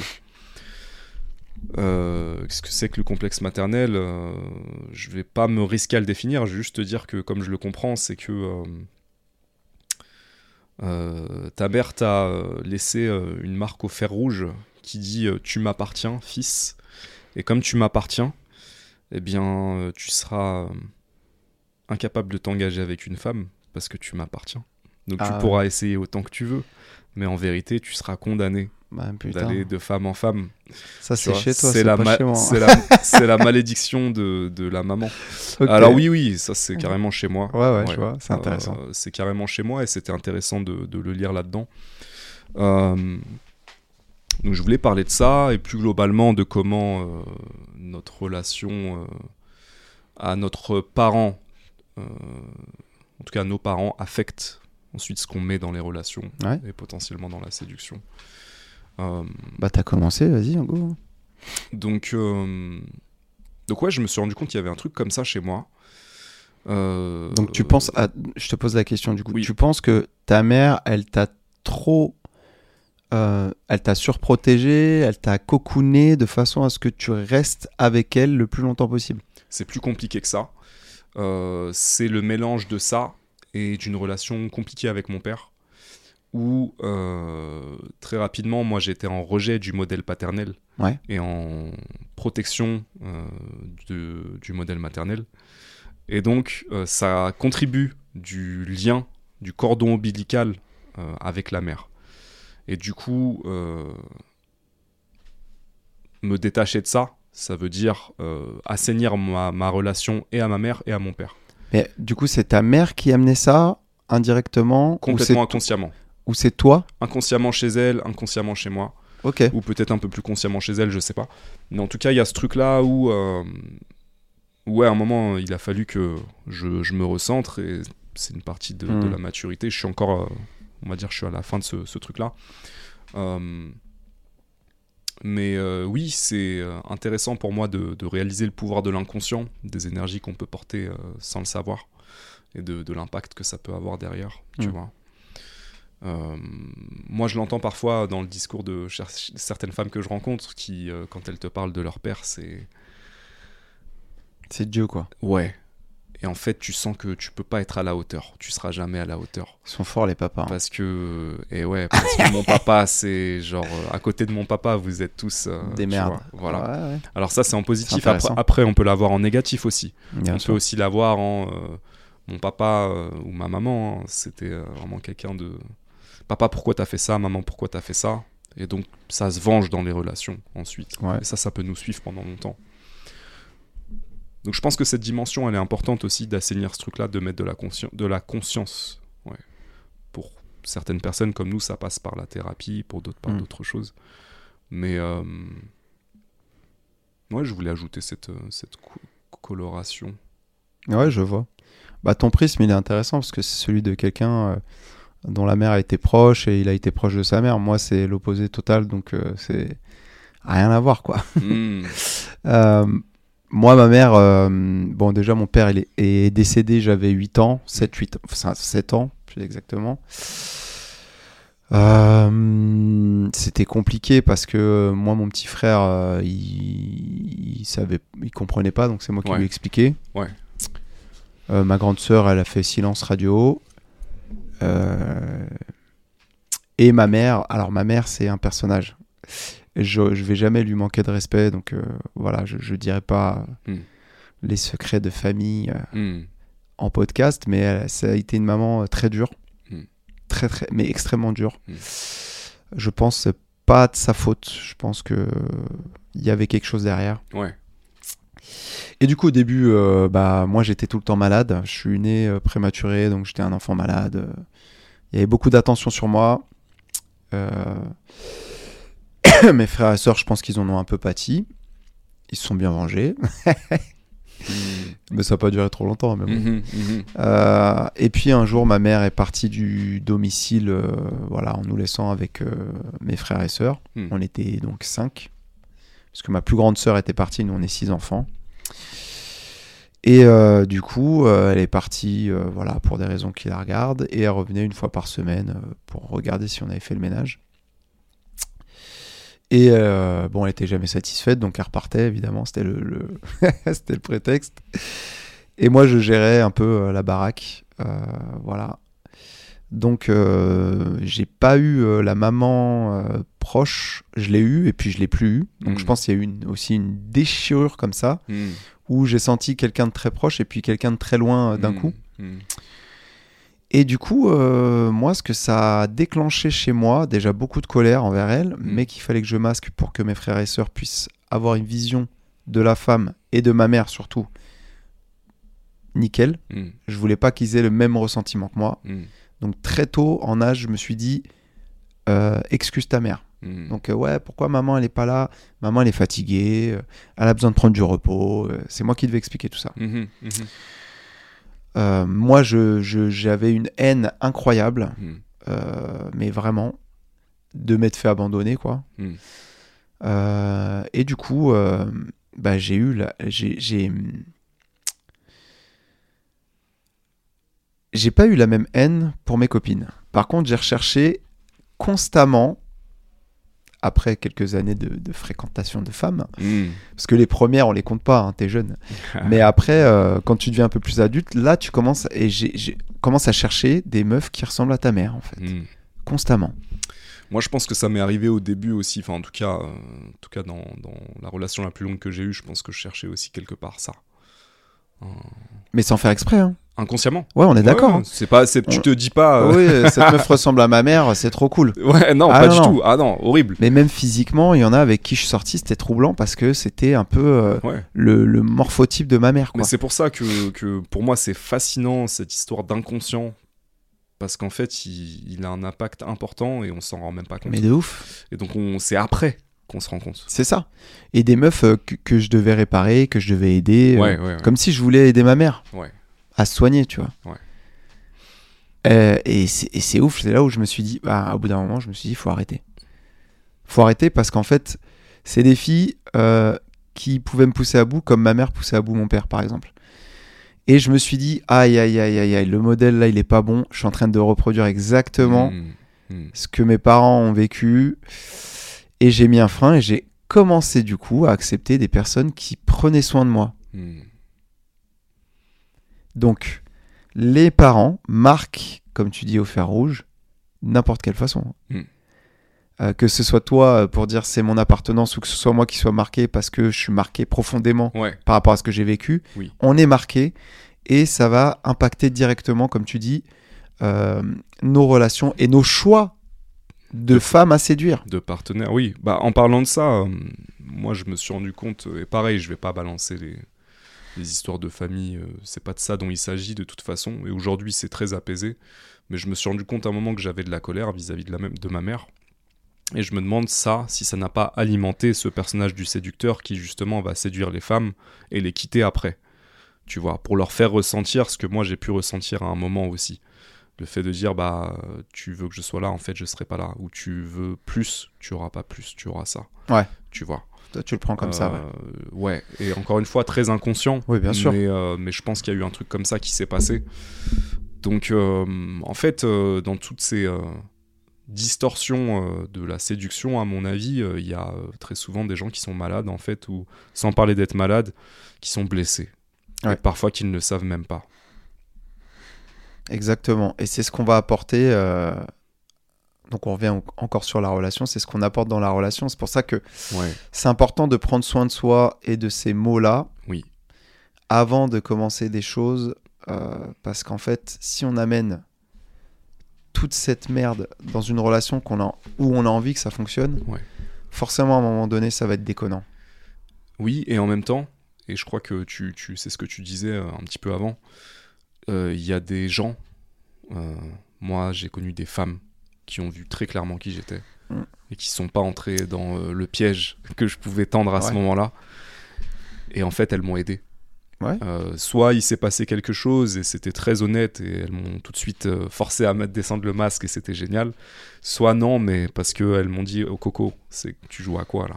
Ouais, vois? mais c'est. c'est- et donc c'est aussi ça, euh, la relation, le rapport avec l'autre t'aide aussi à te retrouver et- sur ton chemin, tu vois. À condition que l'autre soit sincère Oui. avec toi. Oui. Bah, attention, c'est pas ce qu'on attend d'une relation. On n'attend pas qu'une relation nous guérisse. Non. Mais je dis qu'une relation peut être un miroir. Quand, quand la personne en face de toi, effectivement, est sincère, même quand toi, t'es pas complètement sincère. Et elle peut te dire les choses. Les personnes. euh, Oui. C'est important de dire les choses. Après, il y a la forme, évidemment. Hmm. Mais c'est important de dire les choses parce que ça permet d'évoluer et de faire grandir. Hmm. Moi, c'est pour ça que je t'ai dit, euh, on- le- dans, dans le- ce que j'aime chez une femme, c'est la sincérité et la façon dont elle aura de me remettre en question. Alors, remettre en question quelqu'un, ça veut pas dire douter tout le temps de ce qu'il est en train de te dire et, Ouais. et penser que c'est un menteur. Bien sûr. Non, c'est d'accord, on en est là, t'as dit ça et tout. Est-ce que ça, t'es sûr que c'est pas plutôt ça Et explorer des pistes ensemble? Hmm.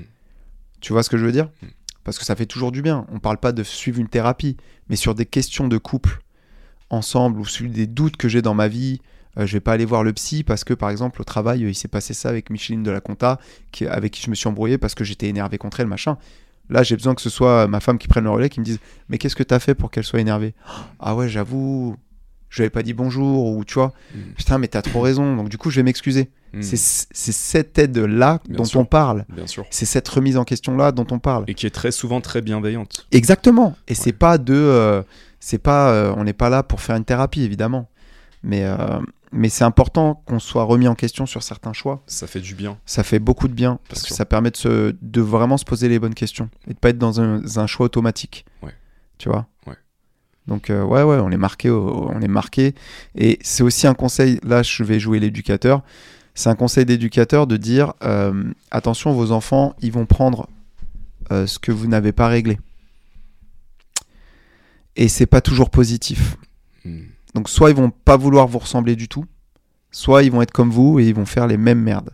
Donc euh, pour sauvegarder les enfants, si c'est pas que pour vous, si vous n'arrivez pas à le faire pour vous, faites-le pour les, les générations qui vont arriver parce qu'ils n'ont pas envie de porter votre sac. Tu vois ce que je veux dire? Donc euh, faites attention à eux. Après, j'ai aussi envie de dire, euh, c'est inévitable que tu transmettes des merdes à tes enfants. Oui, il faut Euh, gérer lesquels quoi. Vous inquiétez pas, voilà, on essaie de les limiter, mais au pire ils iront faire de la thérapie. Et, et voilà, mais ça me fait penser qu'il y a une question euh, auquel on n'a pas, à laquelle on n'a pas répondu. C'est, euh, on l'a eu plusieurs fois. hein. C'est euh, bah, comment trouver, comment trouver quelqu'un quand on est une mère célibataire? Ah ouais. Question difficile. Et ça, elle a été posée deux ou trois fois. J'ai pas, euh, j'ai pas vraiment de Bah, réponse moi, à je peux ça. en parler, hein. Moi, je peux difficilement en parler. J'ai pas trop connu ces situations-là. Moi, je peux en parler. J'ai vécu avec une mère célibataire. Ouais. J'ai euh, j'ai ma mère qui était célibataire aussi. Donc, tu vois, je, je, je, je connais ces personnes. Euh, dans mon milieu d'éducateur, j'en rencontre aussi. Mhm. C'est pas facile. C'est pas facile parce que il y a l'enfant et que l'enfant n'est pas celui de l'autre. Mais en fait, plus vous assumez cet enfant, et quand je dis assumer, c'est pas le mettre en photo sur les réseaux toutes les deux secondes, etc. Qui peut être, euh, par exemple, très très euh, flippant Mhm. pour quelqu'un, Mhm. tu vois. Parce que Mhm. du coup, on se dit, nous, on n'a pas la place. Faites la place euh, à la personne que vous avez envie de rencontrer. euh, même si l'enfant est important, évidemment, mais vous êtes tout aussi important et votre bonheur est important aussi. Le bonheur que vous avez va se, va se transmettre à l'enfant. Donc le bonheur, c'est pas l'enfant. L'enfant ne tient pas le bonheur dans ses mains. C'est pas lui qui doit vous rendre heureux. Mm. Vous devez vous rendre heureux tous ensemble. Mm. Donc l'important là, c'est aussi de laisser la place et l'espace à une personne et à une rencontre. Donc ne pas imposer tout de suite. euh, euh, mon enfant c'est le meilleur, nanana, nanana. Enfin, c'est savoir être mesuré aussi. Être La mesuré, euh, c'est aussi parce que tu peux avoir euh, des personnes qui ont un enfant qui cherchent un père ou une mère de substitution. Et ça, euh, la personne euh, qui vient en relation ne souhaite pas nécessairement jouer ce rôle-là. Donc il y a aussi cet élément-là. Ouais, mais ça, c'est. Alors, il y a deux choses dans ce que tu dis. Il y a la personne qui veut un père de substitution et il y a la personne qui ne veut pas être ça. Alors, déjà, si tu sais que la personne a un enfant, euh, si tu veux pas jouer le rôle du père à un moment donné, n'y va pas. Mhm, Point barre. mhm. Euh, moi, je trouve pas que ce soit le genre de chose qui est flippante Mm. parce que. euh, Parce que tout enfant a droit au bonheur et euh, a de l'amour. Et que ce soit ton fils ou pas. Oui, Donc mais pour moi, de mon côté, c'est ça. je comprends. maintenant- Mais, mais le, le père peut toujours être présent dans l'équation. Déjà, il peut toujours être présent, mais souvent, c'est compliqué. On va pas se mentir. Mm. Euh, je vais pas faire de pourcentage, mais sou- souvent, c'est très compliqué. Yes. Maintenant, la personne qui veut se mettre en relation ne doit pas chercher un père de substitution. Il est là le problème. Mm. Ça doit pas être un critère de recherche. Mm. Ça doit être évidemment quelqu'un qui accepte qu'il y a un enfant à côté, c'est sûr. Mais c'est pas cette personne-là qui va te sauver, toi et ton enfant. C'est pas ça qu'il faut chercher. C'est ton bonheur, celui de ton enfant. Et ton bonheur, il vient dans l'épanouissement Mhm. amoureux que tu peux avoir, sentimental que tu peux avoir.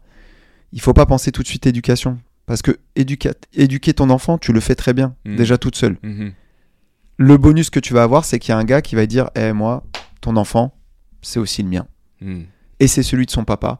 Et je vais faire respecter ce droit, si possible. Si le papa, euh, il y a une bonne une entente, déjà minimum, c'est un miracle. Mais tu vois, ça, c'est important. Que chacun se laisse la place et se respecte. Euh, mais il faut pas que. Enfin, quand tu veux une relation, tu veux pas un papa. Tu veux une relation avec quelqu'un parce que tu as besoin. Déjà, Voilà. Et après, oui, ça deviendra peut-être un papa pour ton enfant. Peut-être. bonus. Bonus. Bonus. Mais toi, tout seul déjà, ou toute seule, tu y arrives très bien. Hmm. Donc, te prive pas de rencontrer des gens et ne mets pas en avant euh, la recherche d'un papa. Mhm. Non.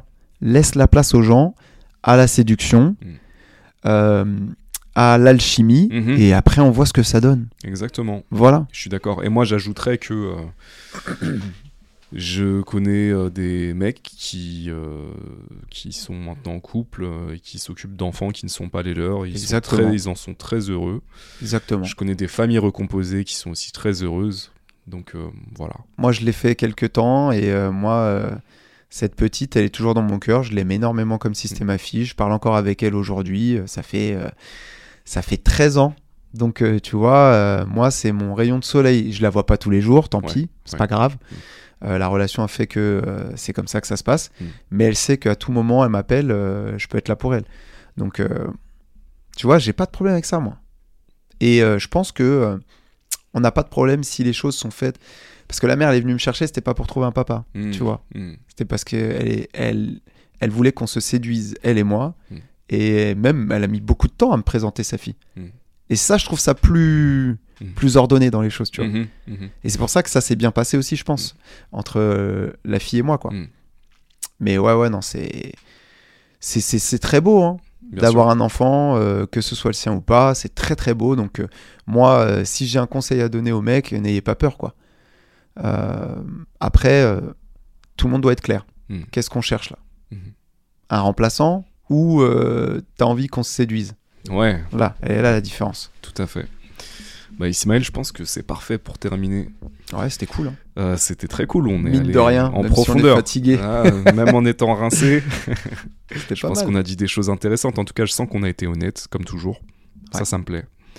Euh, le troisième épisode aura lieu très bientôt, sera tourné très bientôt. On aura normalement deux participantes qui sont deux auditrices. Super. Donc ça va être cool. Euh, Elles vont venir nous dire euh, les gars, vous faites les cons sur ça, c'est parce que vous êtes des mecs. Donc elles vont amener leur perspective de meuf. Bien ça sûr. va être cool. Et Après, je trouve je pense est que ça va être un, un bon échange. on n'est pas euh, on n'est pas hyper enfin on n'est pas taquin du tout je trouve Je pense pas. euh, et de On est façon, peut-être pas bien compris ou peut-être qu'on s'exprime mal aussi parfois, hein, mais Après, on a nos angles morts de mecs aussi, c'est normal. ouais, mais je- j'estime Euh, pas que ce soit agressif. Mais euh, non, je pense que ce sera. Je pense que c'est pas agressif et je pense que ce sera un, un bel échange, mais on verra la, semaine, la, pro- la prochaine fois. hein, ça Ouais, se trouve, ouais. ce sera euh, clash de ouf et tout. Non, je rigole.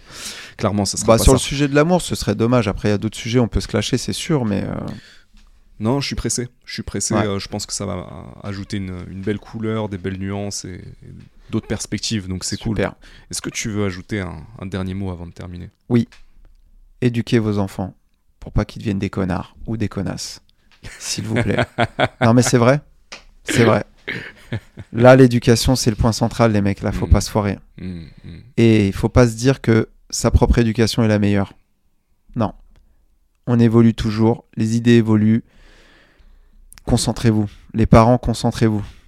Hmm. Parce que là, les enfants, euh, l'avenir, c'est eux et euh, pff, là, c'est compliqué.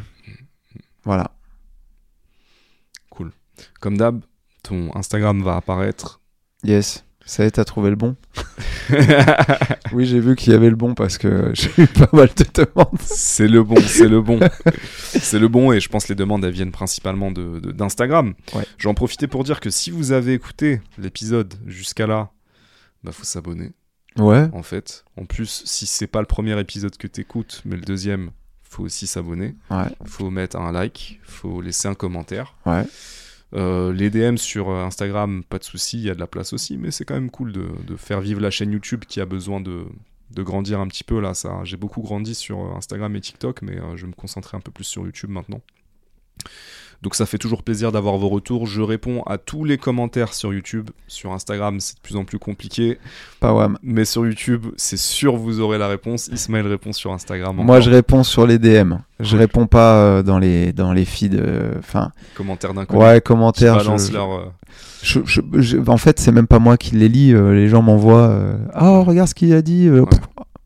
Mais chacun est libre de dire ce qu'il a envie de dire. Ouais, c'est ça. Je m'en fous, mais voilà. Mais en DM, je réponds toujours, par contre. Cool, cool. Voilà. Donc, euh, contactable, voilà, vous avez, euh, vous avez de quoi faire. Et puis à la prochaine Yes. pour la Avec grand plaisir. partie. Merci Mourad. Merci à toi, Isma. Bisous. Yeah, ben c'était cool quand même. C'était hein. un beau Eh, travail. Moi, la séduction, ça m'angoissait. hein. Moi aussi. Je me suis dit, putain, je suis pété. hein, donc, euh, je vois pas trop euh, ce que je vais dire, mais en fait, les questions ont beaucoup aidé. hein.